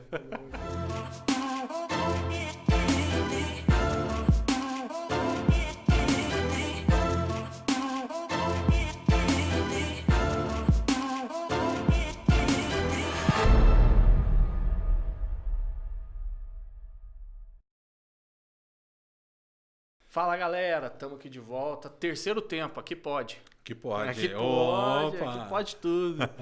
galera, vocês viram que o homem é cobra, né, cara? Cara, que, que, coisa legal, hein, cara? Esse é o tema que nós vamos pôr lá na, no título, lá no YouTube, lá, né, né? Como é que é o tema mesmo? Sistemas GTD pode ser. Olha Geração, transmissão, distribuição. Tá vendo, galera? Eu tenho certeza que eu ouvi esse podcast aqui e ouve daquele, não é igual aqueles que nós estamos conversando, não. Aqueles que ouvem assim, cara, eu quero aprender com isso que eles estão conversando. Algum insight saiu, cara. Pô, que área, não, não, não imaginei isso, não pensei isso. Uhum. Porque eu sou assim, eu ouço podcast nada a ver, tio. Eu sou consumidor de podcast, cara. Eu ouço os caras falando, fala um tema lá, cara. Eu falo, o que, que é aquilo? Eu vou pesquisar. Não, também fundo, corte, né? então. Corte, nós é fã, né, cara? É. Cara, que gostoso. Mas, o, o, o Gazaf, nós queríamos, assim, agora nesse terceiro tempo, a gente queria entender, assim, como que foi, então, que você chegou né, nessa, na sua empresa hoje, né? Você empreende e tal, muito na área de construção, né? Mas, assim, lá, vamos falar, os 11 anos que você trabalhou como projetista elétrico. E aí você saiu, começou a trabalhar ali, né? Com a própria infraestrutura em si elétrica, né? Uhum. Como é que foi assim que você veio para civil, né? Você deu uma deixa que você queria englobar tudo, né? Uhum. Para atender, ter uma abrangência maior. Como é que foi até chegar hoje na Onyx Empreendimentos e, fazer o que você faz hoje? Dá uma um adendo pra gente aí. Cara, foi foi meio por acaso, mas assim, é um por acaso causando, sabe? Não, não foi um negócio é, decidido, planejado no começo, não, porque meu, meus planos eram mais, mais humildes ali, né? Era só projetar. e na verdade, na verdade, daria para eu projetar é, sistema hidrossanitário sem, sem o curso, né? Mas eu queria era o CREA de engenheiro civil. Civil. Então, na verdade, esse era o meu objetivo. Canetar Ah, ali. Canetar. é, ser o, o Zé Canetinha ali da, da, da- das construções todas, né? Chegar qualquer coisa que, que batesse de, de projeto, eu daria um jeito de desenvolver. Da, daquela perspectiva, né? 90% o generalista consegue fazer, 10% a gente passa por experiência, mas com muito prazer. Passa- Muito prazer. Tô querido, precisando sair uma, uma metálica aí pra passar É, pra então, próxima. opa, claro, claro. E é assim, eu, o- dentro, dentro do universo, qualquer universo é, comercial, empresarial, o negócio, a, a base é parceria. Claro. ah, parceria, não, não tem como faltar. A gente faz parceria com, É bom com- demais, né, cara? com todo mundo, faz parceria até com, com o cachorro passando na esquina, né? Vira parceiro. É, não, vira parceiro. Nós põe um- uma comidinha dele lá pra ele ficar na porta da minha obra. Vigiando. Vigiando. Você acha? Se a gente faz parceria com o cachorro, a gente não vai fazer com, Lógico, com os é. parceiros, né? Os amigos, né? É. Os parceiros de, de cowork de dois. Isso, cowork de dois. Só nós mesmo, Só-. Ai, ai, Mas e aí, cara? Como é Aí, que foi lá? é, depois que eu entrei na, na engenharia civil, passou dois anos, é, teve um plano de demissão voluntário. Lá no Lá no DME. DME.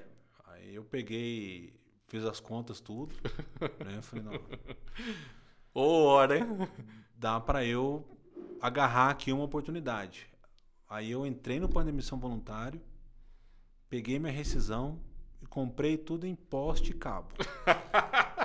aí é onde a minha esposa arrepiou o cabelo sem tomar choque, né? Ela vai estar ouvindo aí, ó. Até ouvindo. Ai, ai, que E legal. fui fazer a, a, a eletrificação do, do loteamento que, que eu fui contratado para fazer, né? Aham. com aquele dinheiro ali. E aí, onde, onde ficou. Onde ele arrepiou mais ainda, que eu não peguei, prestei o serviço e peguei o dinheiro. Eu prestei o serviço e peguei em lote. Olha Ou só. seja, empatei o dinheiro todo, a rescisão. Já foi pra, Né? pra área do, do, em meia dúzia de lote lá. Não, ainda fiquei devendo dinheiro pro loteador, que eu peguei mais lote do que o meu saldo tinha, né? Aham. E com intenção, primeiro, de fazer uma, uma outra permuta com outra construtora, né? No caso, ainda estava graduando ainda, né? Hum, entendi. Na civil. E passou o tempo, essa construtora teve, não teve condição de, de levar o meu projeto adiante, eu falei, não, então eu mesmo vou fazer. Aí foi nisso que, que surgiu a, a Onyx, né? E como eu já tinha um, um- um faturamento, já tinha um histórico, hoje a- o CNPJ da Onyx tem mais de 10 anos. Sim. E juntando com o histórico, juntando com o faturamento, tudo, eu consegui um gerique da Caixa. Que me habilitou a fazer empreendimento e vender na planta. E na ocasião a gente fez isso. Isso foi em 2019. Aí começamos a desenvolver o projeto naqueles terrenos que. que, Que você eu tinha peguei, feito né? permuta lá atrás, acabou virando um, um, uma- um início para sua construtora, vamos dizer assim. Exatamente. Mas é Já um- tinha o terreno, faltava a construção, então vendia na planta. ali. Isso, isso. Na, na época, é, e até hoje, né? Quando a gente muda de ramo, é, a gente entra na síndrome da, da grama do vizinho, né? Porque você olha para as construtoras, né? Fala assim, nossa, que grama verdinha, gente. É sempre cara assim, sempre ganha- é do vizinho, é Os né? caras ganham dinheiro para arrebentar. Aí na hora que eu Põe pulei de, de, de, de muro ali, eu falei, nossa, isso aqui É assim, o que, que eu fiz? É um- uma cumpinzeira nesse pasto aqui. Isso aqui não é uma grama, isso aqui é um pasto. É. Aí assim, né? Mas nunca descolei da- dos, das outras atividades. Pelo contrário, acho que é, in- incorporar o que eu já sabia dentro da construção civil me trouxe assim benefício por demais a conta. Um, um dos benefícios, e eu acho que eu vejo o maior, É poder ter autonomia nos projetos, todos os projetos. Então eu faço todos os projetos, eu entrego para a caixa todos os projetos, entrego para o cartório todos os, os, projetos com a NBR, com, com tudo. Uhum. É, e aonde que eu ganho? Na economia. Porque lembra que a gente estava comentando. É, o projetista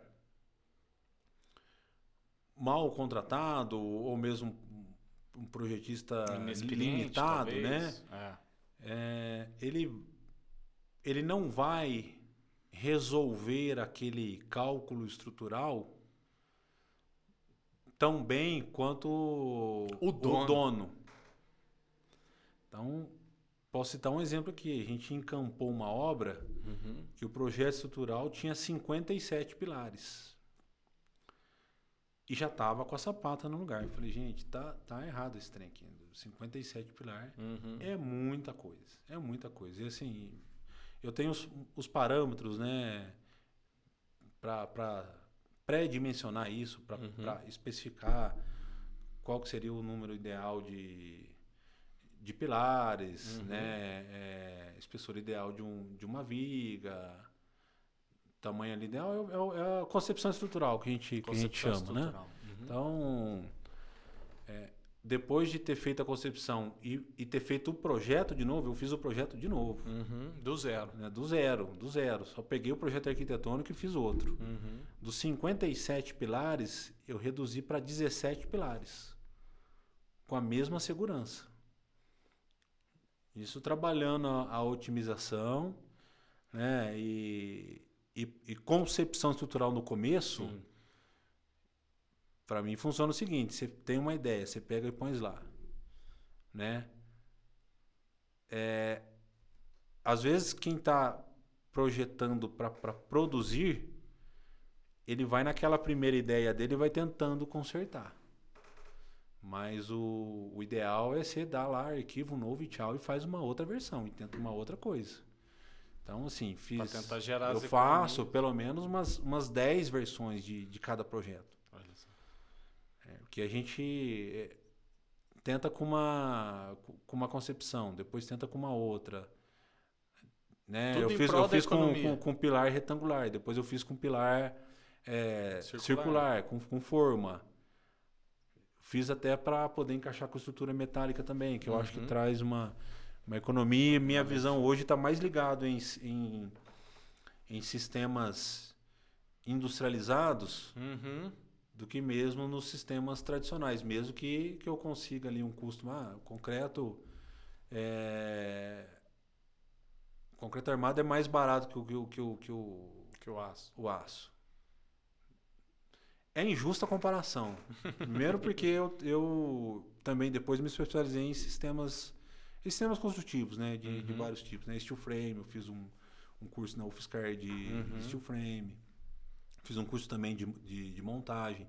Só que, mercadologicamente, é, não, não, não, não, consegue atingir um, um, parâmetro legal de, de custo. Não viabiliza, né? não paga a conta. Não, não fecha vai. a conta, vamos dizer. Mas, assim, no convencional, você faz a conta do quê? Ah, vou gastar tanto de aço, tanto de concreto, tanto de forma e tanto de mão de obra.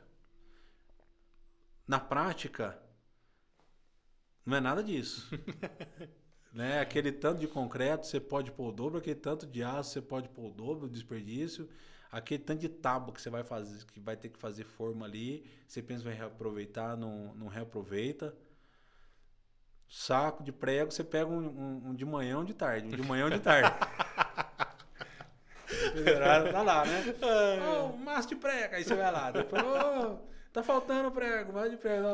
Um mês meu salário foi tudo em prego. Então, assim, eu tenho certeza, se você pegar, fazer duas obras, uma do lado da outra, o, o metálico, se não sair no mesmo preço, sai mais barato. A questão, né, o, Gazaf, da, da, do metálico, que a galera e isso nós pode falar com propriedade, né? Que é a questão da mão de obra, né? Uhum. em campos, né? A gente tava falando isso até antes, né? Às vezes o cara marca errado uma obra, constrói uma parede errada, né? Uhum. Mas é, é, a questão da agilidade, né? Que a, a metálica faz, né? E o, o quão fácil é você, ah, errou alguma coisa, você cortar, soldar e ajustar ali, né? Aham. Sem percas, vamos dizer assim, né? Aham. Você aproveita basicamente tudo no, no, no aço, né? No, no metal. Então, isso viabiliza bastante, facilita bastante a construção. E tá crescendo, cara. A construção mista que a gente fala, né? Isso, isso, Que é o aço e concreto, né? isso. E, e realmente tá em alta, cara. E é legal que você tá indo nessa onda, nessa pegada aí com a Onyx, né, cara? Porque ah, primeiro que a galera que ouve aí, que acompanha a gente, é um, ah, um- tem muito projetista da área de metálica, né? E é uma coisa que já é mais enraizada, né, cara? A galera, você já tem uns parâmetros mais bem definidos, você já sabe mais ou menos quanto que é o, o quilo por metro quadrado da construção, sua cobertura, né? Aham. Enfim, é, eu acho que é mais, é mais claro às vezes, né? Igual você falou, pega um projetista, acho que não tem, na metálica não tem tanta essa discrepância de projetos. Existem, Mas na metálica é um negócio já meio que meio padrão, né? Assim, vamos dizer assim, não, não sai muito daquilo, né? Aham. Tipo de viga, o tipo de ligação, né? O que usa pra, pra tal coisa, né? E, cara, legal, cara. E, e você falou do steel frame, né, cara? Você vê, né, cara? O cara é engenheiro elétrico.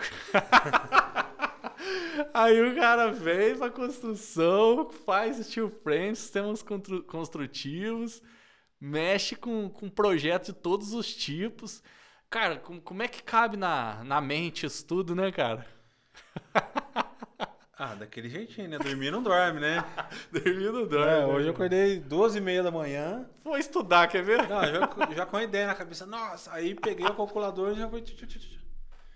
Ia calculando, ai, aí ai. desperta, aí toma água, não sei o que, volta a dormir de novo, 4 horas da manhã. Só. E, e Gazaf, assim, ó, na Onyx, então hoje, bem dizer assim, você constrói seus próprios empreendimentos, vende na planta ou depois, é isso, basicamente. Isso. O... Para mim, hoje, Uhum. está mais claro é, o que eu estou fazendo, né? Porque quando você faz a coisa meio empírica, né? Ah, eu vou construir. Cara, beleza, mas assim, como, como toda atividade, né? É- é, tem muitas variáveis ali, muitos conhecimentos, né? Que você tem que é, dominar. E se você não domina, você depende de uma, de uma outra Pessoa pessoa, domina. fazendo. Né? Então, é, o core desenhado para Onyx é ser uma incorporadora. Uhum. Apesar de assim, eu usar o mesmo CNPJ por, por, por motivo de custo, né? Você não vai abrir um CNPJ para cada, cada nicho que você vai fazer, né? Sim. Tanto que eu tenho 15 ou 16 quinais lá de, de, de tudo. De Aham. estrutura metálica, construção de, de subestação, construção de rede, construção Legal. de edifício, é, incorporação imobiliária. Tá tudo lá num, num CNPJ só. Uhum. É, mas o, o caminho é fazer incorporação. E in- incorporação não necessariamente é a construção. Então, prefiro é, fazer um modelo construtivo, uma concepção construtiva do projeto que eu possa, por exemplo, passar para para você que é meu parceiro. Por isso que eu falo que metálica para mim é uma vantagem muito grande. Não é muito grande se, o, se o, o custo viabilizar.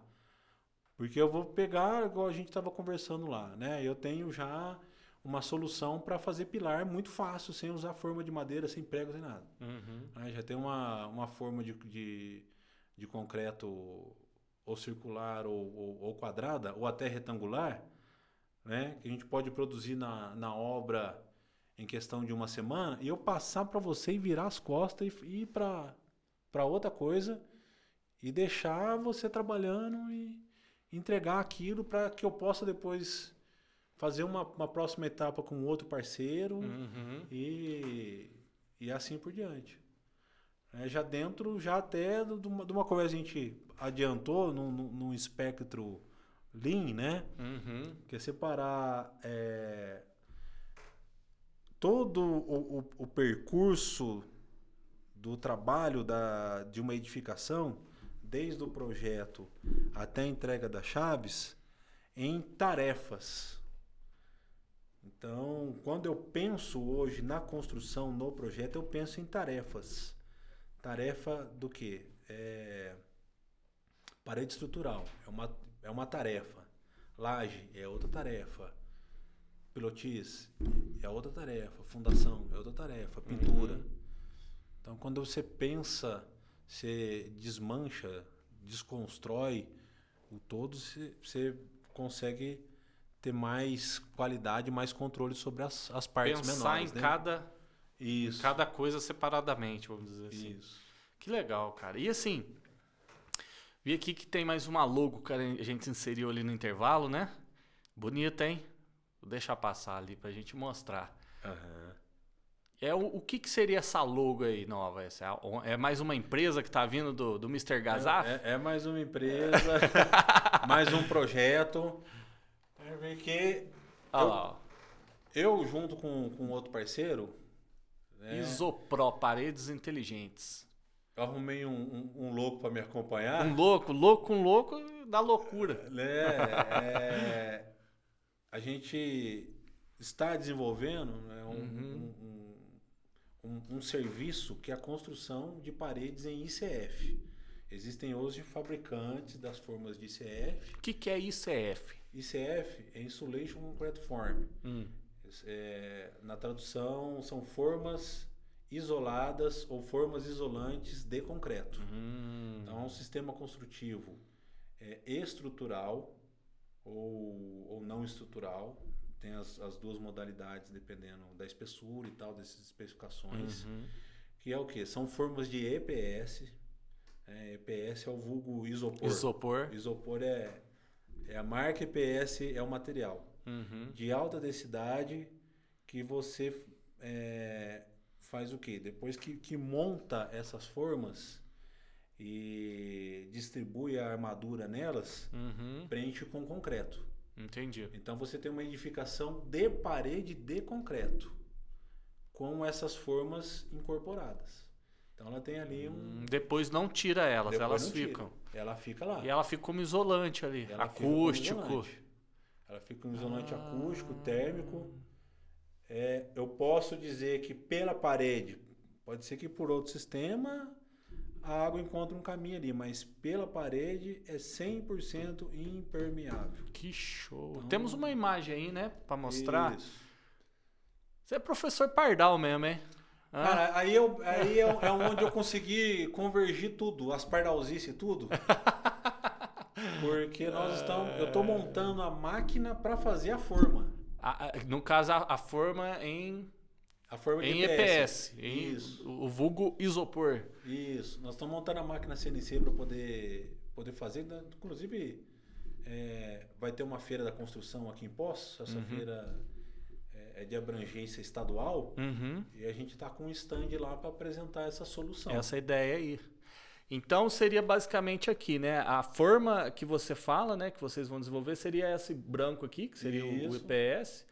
E aí dentro vai a ferragem Isso. e aí a pessoa vem em sério concreto, né? Seria Isso. isso. E aí depois, né, nesse EPS, você faz a aderência dos acabamentos. Isso, exatamente. Tudo mais. Tá, tá, tá. E, e como que seria, por exemplo, aonde que fosse ter janela, porta? Já, você faria já um projeto que sairia assim ou você teria que redesenhar Aí, ela? não, aí, aí na hora de você colocar a forma, antes de colocar o concreto, Uhum. evidente, né, você faz o corte ali com, com a faca quente, com uma serra, né? Ou já, ou já monta, deixando esses vãos Uhum.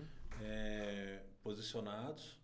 Entendi. Depois, depois, né, é evidente Escora. tem que colocar uma escora, tem que colocar é, al- alguma tábua, alguma coisa para poder fazer o, o tamponamento do, do vão para receber o concreto, Sim.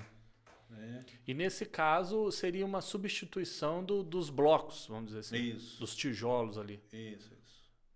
Ele E isso- substitui o- Tá estudando a viabilidade financeira para ficar mais barato do que o tijolo, é isso? Ou você ganha em outros quesitos, de agilidade e tudo mais? ganha que que outros você... quesitos.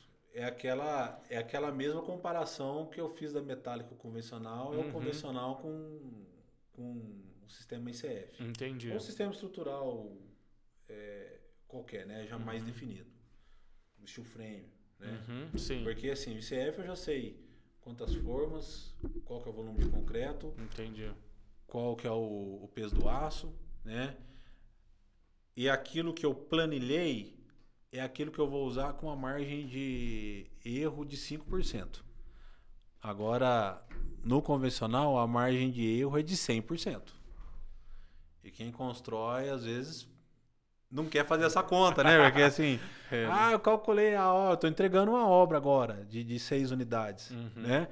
Eu não vou fazer essa conta para eu ver o tamanho da fumada. para não chorar. Não, não, deixa ela lá. Então, assim, mas eu sei que foi muito superior a, a, ao que Projetou. foi planejado, uhum. né? Porque você tem desperdício de diversas ah, ordens. Entendi. É, você tem retrabalho de diversas ordens, né? E esses temas, eles são mais controláveis nesses quesitos de, de resíduo. É, e assim, ele entrega uma casa melhor. Imagina você ter um apartamento, a gente tem projeto de tanto para apartamentos quanto para casas. Uhum. Inclusive, vai ser apresentado na feira esse projeto, que são 16 unidades assobradadas, uhum. feito nesse sistema. Uhum. Então, assim, já vai ser construído. Em termos de empreendimento, vai ser o primeiro da região. Né? Tem algum outro ensaiando, fazendo. Eu tenho um amigo muito querido, chama Romaldo, fazendo é, uma, uma, uma casa, né? Uma casa de alto uhum. padrão com, com, com ICF, né? E assim, ele, ele apesar de ser é, ou, ou, ou, ser acolhido pelos proprietários de alto padrão uhum. para fazer casa, né? o, eu, a gente resolveu fazer a máquina e desenvolver as próprias formas para poder otimizar. Então eu não preciso fazer com a espessura da parede do EPS uhum. do fabricante X ou do fabricante Y. Né? Eu consigo fazer outros desenhos e outras espessuras Entendi. de parede para poder otimizar. Essa, por exemplo, é uma forma que ela tem 10 centímetros de concreto uhum. é, e cada lateral tem 4 centímetros de, de EPS. De EPS. Uhum. É, e instalação elétrica mesmo, instalação elétrica, hidráulica, vai tudo é, no próprio EPS, ali no ali. próprio EPS. Você, você recorta. recorta. Né? Bem mais simples até do que. É, tem, um, tem uns, os cortadores de, de, de, EPS, cortador de isopor, uhum. que vem com, com ferrinho. Ali você faz uma ferramenta. Então você faz Sim. já uma, uma dobra tal que ela é do diâmetro ah, da tubulação. Legal. De elétrica. É como se queimasse. Aí você ali. queima lá e vai passando. E vai passando. E aquilo lá que ficou ah, que já é o alojamento né? do, do, da Você tubulação. Vê coisa legal, né? Que inovação, né? Tipo assim, a gente é, aqui no Brasil ainda a alvenaria ela é muito né, forte, assim, né? Você vem outros assim e dá o que fazer para pegar, né? Uhum. até mesmo em construção em casa metálica, né?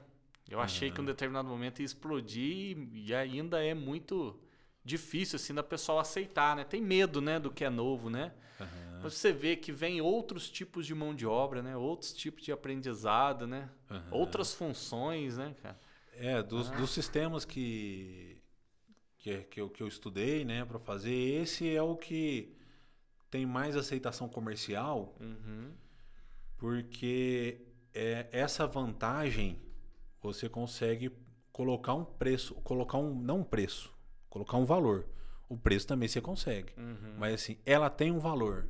Uhum. Qual que é o valor? É uma casa que não tem umidade. É uma casa que lá fora tá torrando, dentro ela tá fresquinha. Tá fresquinha. Lá fora é uma tá casa frio. que lá fora tá o, o, rano de frio, igual aqui venta uhum. pra caramba, né? E, e, tá e dentro um você consegue gostoso. climatizar. Uhum. E assim, no, no, mais na. Eu acompanho mais o mercado da América do Norte, Estados Unidos e Canadá. No Canadá é muito comum por conta do frio. Só que aí eles fazem a espessura do lado de fora com 10 centímetros. Uhum. Né? E a espessura do lado de dentro continua meio que com, com 4, centímetros. Uhum. E nos Estados Unidos, quem faz nesse sistema tem um desconto uhum. na no seguro. E toda casa tem que ser assegurada para você Entendi. alugar. Tal, tal, tal. Então você tem um desconto no seguro e agora, por último, que teve é, um, uma tormenta lá, né? Um, o furacão Ah, e tal, esse, esse sistema ele consegue resistir. Então ele é anti-furacão. É, porque é, é- você tem concreto ali, né? É, você tem concreto armado. Concreto armado, né? Exatamente. né? Então, se você for ver, é muito mais É. reforçado do que os blocos, né? Os É, tijolos e tudo Ele é mais. anti-furacão, ele é anti-enchente, Que legal, cara. ele também é anti-bala. É a prova de balas do sistema. Legal. Então, assim, tem Olha sido usado, legal. por exemplo, para piscina. Para piscina é uma coisa de outro mundo. Porque Ah, é? é, você Que pode legal. fazer essa mesma parede para fazer piscina. Qual que é a vantagem? A, a piscina que a gente compra de fibra, ninguém dá conta de usar aqui na nossa região. Porque nunca você consegue esquentar uma água numa piscina de fibra. Porque tá, você tem ali uma parede de 10 milímetros, 15 milímetros no máximo, encostado na terra. Exatamente. E aquilo ali tá fazendo troca de calor com a água ali, violento. Agora isso aqui não. Isso aqui você pode ter água quente, muito facilmente aquecida, com um sistema passivo de aquecimento Uhum. aí, entendeu? Sem resistência nem nada. Sem um apoio, vamos E dizer assim. um- Um solar que é apenas Isso. o solar sem um apoio. solar tem um- um tem um- trocador de calor, uma bomba de calor. Isso. Um elétrico, um gás. O ano inteiro. Cara, que legal. Mas, o, o Gazaf, é, cara, legal é, entender aí a tua história, cara, né? Entender assim, o percurso, que, como é que é, dá voltas, né? E a gente já tá encaminhando para encerrar, cara, né? Mas, assim, uma coisa que eu ainda queria deixar pro pessoal, que eu sei que nós dois temos histórias, né? Aham. De, de coisas boas, coisas ruins, né? Eu acho que é importante falar pro pessoal a importância também dessa questão de, na hora também de empresariar, vamos dizer assim, né? Empreender. É, não esquecer também da, daquelas outras questões. A técnica ela é linda, ela é ótima, ela faz isso, né? Que é bonito se ver as ideias, as criações e tal. Mas também não esquecer do pessoal estudar a outra parte, né? Que é administrativo, financeiro, a parte de vendas, que é importante, porque sem essas outras questões você não consegue ter uma empresa rodando, né? Você, você concorda Aham. comigo nisso aí? Nossa, completamente, completamente. Os, os, os meus maiores fracassos não foram na engenharia, foram nas outras questões. Nas outras nas questões, questões é. de, de gestão. Por mais que a gente é, compreende coisas muito óbvias, mas é, a, não, a não prática da, daquilo ali, Uhum. aquilo te, te resulta num, num, num prejuízo muito grande. Então, Exatamente. assim, todo, todos os, os meus prejuízos foi por conta de negócios ruins, de vendas ruins, Exatamente. é, eu de, também de tenho no muito acompanhamento disso. de coisas básicas. Ah, não, vai, é, coisa assim, medição, Uma, gestão é contar simples, né? material, gestão de estoque. É, porque né, o, o nosso ramo, ele, se você não. O ramo da construção civil, é, ele é severamente visado por, por, por furto. Aquela obra que, que eu estou entregando agora, já entraram nela 11 vezes. Olha só que e dó. das hein? 11, ele 9 vezes me deram prejuízo aí. Eu tive prejuízo de complicado. mais de 100 mil reais em roubo. Nossa, Juntando Deus. todos os, os roubos, né? De Fio. uma obra, de uma outra. É, É, Cabo, querido, já foi, já sumiu 300 metros de cabo, Nossa. 120 milímetros, num- numa empresa que a gente tinha em Passos. olha só. É, no próprio loteamento, é, arrombaram um lugar que tinha alambrado, tinha é, porta de metal, mas Sim. fizeram uma mega operação para tentar roubar uma bobina de cabo. Nossa. De mil metros, 600 metros de cabo, um É. pouco levaram, um pouco não deu para colocar na rede. E a gente vê, né, até estudar um pouquinho da, da área de vocês, vamos lá, o Tesla, né? O cara é extremamente inteligente, maluco, né? Acho que um visionário. Morreu pobre lá no final, lá, né? É, o Te- o Tesla é, né? ele é alienígena, ele não Ele é é desse alienígena, mundo, não, não. né? Cara, assim, ele Então, tem feitos que é, não, não se consegue até hoje é, Reprisar.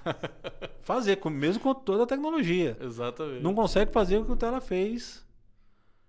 Isso fala que com- até com- tem com muita ferramenta coisa, né? rudimentar Você ali, é né? fã dele? Você que é da elétrica? Você é fã Nossa, dele? pô. Eu, tô- eu Tô- sou tô- fã pelas histórias mundo, né? malucas que ele tem. E, e- então, esse é um motivo que, que acho que é legal no podcast desse falar, né? Tipo, você vê que não adianta, às vezes, aquela extrema inteligência. O cara, ele é, né? Ele faz absurdo, né? Aham. E, e às vezes ele é prejudicado por uma área simples, né? Que talvez seria ali a, a administração melhor do seu tempo, né? Administração financeira, né? Aham. A gestão de pessoas, né? Então você vê que. Eu acho que cada vez mais é importante falar isso, né, Gaddafi, pessoal? Aham. É, é- é lógico, a técnica para o engenheiro é essencial, né? Igual Você falou, é natural que em cinco anos ele saia inteligente, né? A gente comentou.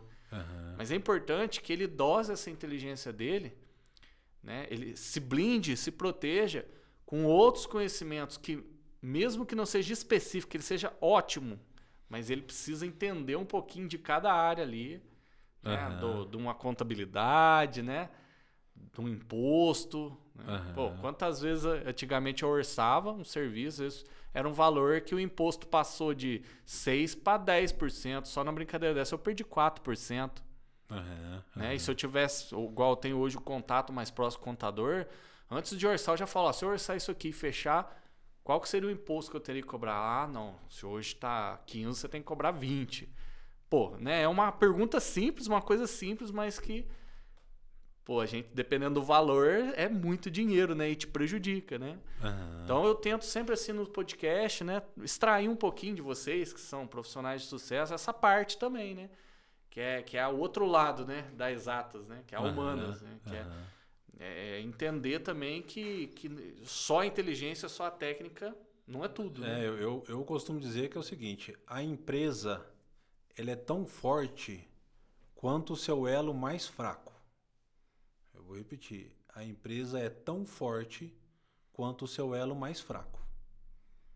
Então, se a tua fraqueza é na gestão contábil, sua empresa não é melhor do que a sua gestão contábil, mesmo você tendo outros elos, porque não é uma média. né? Esse tipo de coisa não é média. Ah, não, sou, sou bom, ótimo na técnica. Eu sou péssimo no financeiro. Eu vou ganhar a média disso? Não, não. Você não vai sair daqui enquanto você não melhorar isso aqui. Eu até é fiquei assim, quieto todo- pra dar o corte, você viu, né? Coisa linda. Viciados em corte, eu e o É. Eu falei que quietinho que é pra dar o corte, exato. Cara, que Então, legal cara, ouvir isso, Você tem, que- você tem que, assim, se, é, é, empreender é se, é se desdobrar. Então, assim, o- você pode ser um engenheiro da sua empresa, mas você nunca pode deixar de ser o gestor. Exatamente. Esse outro lado, né? É. Então, assim, você tem que acompanhar, pedir ajuda mesmo, contratar gente que, que é ali mais competente que você na, naquela área para você conseguir Equilibrar. fazer esse equilíbrio. É. Cara, foi interessante isso que você falou. E Gazaf, cara, eu queria te agradecer, cara. Cara, que Obrigado. coisa mais gostosa, né, cara? Nós podia ficar aqui muito tempo, Ah, cara. mas, Nossa. mas, mas três tempos aqui para nós é, Nós, é nós foi muito específico nos temas. Uma hora a gente vai voltar aqui com, né? com aspiração de cabeça, né? E, cara, eu, eu queria te dar né, uma lembrancinha aqui, Oh, né, da isso, aqui, nossa patrocinadora do Solver Cash. Que isso, ó. Né? Lindo. Ó, um bonezinho, né? E, cara, eu vou tirar do queria. plástico aqui pra, pra Opa. turma Ver se, admirar. é, ver se você vai gostar mesmo, né? Ah, que a gente quer pouca telha. Isso aqui é um reforço. O reforço. tá aí o bonezinho. Eita. né? Obrigado. E, cara, obrigado. valeu mesmo, cara. cara, tá com obrigado. você é sempre alegria, Gazaf, né? Eu costumo. eu- eu- o povo vai falar que eu sou puxa-saco, todo mundo que vem aqui, mas não tem jeito, né, Abner? De não ser, cara. Cara, sentar do teu lado, cara, é risada certa, cara. É conversa boa, cara. É, é piração, é ideias novas, cara. Você inspira a gente, cara. Eu, eu sério, meu, eu tenho você assim como um, grande amigo meu, assim, cara, sabe? E, e as- a gente saiu do cowork, às vezes não tem mais aquele contato que a gente tinha, Não, né, pois cara? é, pois é. E faz Correria, falta, viu, Faz cara? falta, cara, né? Faz falta. Uma das coisas que eu mais E- faço falta é, é daquele espaço era, O nosso contato. era o nosso contato, a é, resenha. a resenha, as ideias malucas, as trocas, né? Falar, será que eu tô pirando muito nisso aqui, né? Aí um segura, um puxa, um vai, né? E assim, cara, eu, eu queria te desejar, cara, nossa, muito sucesso, né? Você é um cara visionário, você é um cara diferente, cara. Isso fica gravado aqui. cara. Você é um obrigado, cara in- extremamente inteligente, que eu admiro. Se uma pessoa falar assim, ah, cara, fala um cara inteligente pra mim, com certeza você tá entre os, os primeiros ali, cara, né? É, Obrigado, irmão, você é um cara visionário, um cara sonhador, cara. Né, cara? Queria eu que todo mundo é, tivesse essa visão sonhadora que você tem de querer fazer, querer bolar um negócio novo, querer empreender e tudo mais. Então, assim, eu te desejo, cara, né? Muito sucesso, que você possa realizar os teus sonhos aí, né? Que a tua esposa tenha muita paciência com você lá com seus fios no meio da sala. Porque é um desperdício, cara, né? Uma pessoa como você não criar, não fazer isso que a gente faz. E, e, e tá aí, cara. O mundo é dos loucos mesmo. Eu e você se enquadram neles. já caímos feio, já levantamos e tamo aí de novo, né? Não, meu irmão, é assim, a admiração é, é recíproca também. Agora tem que puxar um pouquinho Ah! disso pro meu, pro meu amigo, né? Porque, assim, isso. exemplo de, de, de perseverança. Ele tá com a ProSolver já tem já muitos anos. Tamo É aí. na área da educação, muitos anos. Fazendo esse trabalho aqui já há muito tempo. É, verdade. Então, é, o, o risco de dar certo para você é inevitável. Obrigado. Então, eu, eu tenho a honra, o orgulho de ter participado de um projeto aqui que vai estourar no, no futuro, com certeza. Opa, aí sim, hein, galera. Já compartilha e curte então, hein? É, Clica no sininho. faz aí o completo, completo. Ô, galera, o, o Gazaf, queria pedir a tua autorização para colocar, né? É, teu telefone, e-mail, site, né? Sim. O pessoal que precisar aí, né? da- tiver alguma dúvida, pode deixar nos comentários aí. Cara, esse cara aqui é parceiro meu, tenho certeza. O Gazaf, olha lá, os caras estão perguntando aqui, ele vai lá, vai me dar uma força lá. Ah, não, com certeza, responder, com certeza. né? Eu, tenho, eu tenho prazer de matar dúvidas dos outros. Pois é. Rapaz, aquilo lá É, é gostoso, é né, gostoso, cara? é Isso- gostoso. A turma você também é professor, né, cara? Ah, eu, eu sinto não poder voltar É. agora. Né? Eu preciso criar uma, uma base, uma estabilidade Sim. Na, na minha vida para poder voltar a dar aula. Porque É gostoso, é, né? É, é muito bom. Você passar tá- o que tá você com as sabe, né, cara? pessoas. Aí, É contato demais, você faz ali, é amizade. sim, network, né? E tudo mais. Aham. Mas assim, é, é, eu vou deixar lá então, né? Seu portfólio, portfólio da sua empresa. Pô, a gente falou de tantos temas aqui, o cara é fera aí, né? De sistemas de transmissão de energia, falou dessa parte civil e tudo mais. Então, acredito que a galera tem muito assim o que, o que questionar também, às vezes tirar dúvida e tudo mais, né? E a gente tá aí. Então, pessoal, valeu, espero que vocês tenham gostado, né? Desse conteúdo aqui, esse cara aqui que é meu amigo. Né? E vocês sabem que eu trago a minha história, eu trago quem faz parte da, da minha trajetória, da minha história, o que me fez ser quem eu sou hoje, né? E você é um deles, cara. Você é sempre esse sorrisinho aí, é sempre brincadeira, cara. É muito gostoso estar do seu lado e tenho certeza que o pessoal saiu daqui hoje com vários insights aí. Você contribuiu muito pra gente aí. Ah, com certeza. E Valeu? sempre à disposição, irmão. Pessoal, então valeu, hein? Tamo junto, até o próximo episódio. Tchau, hein?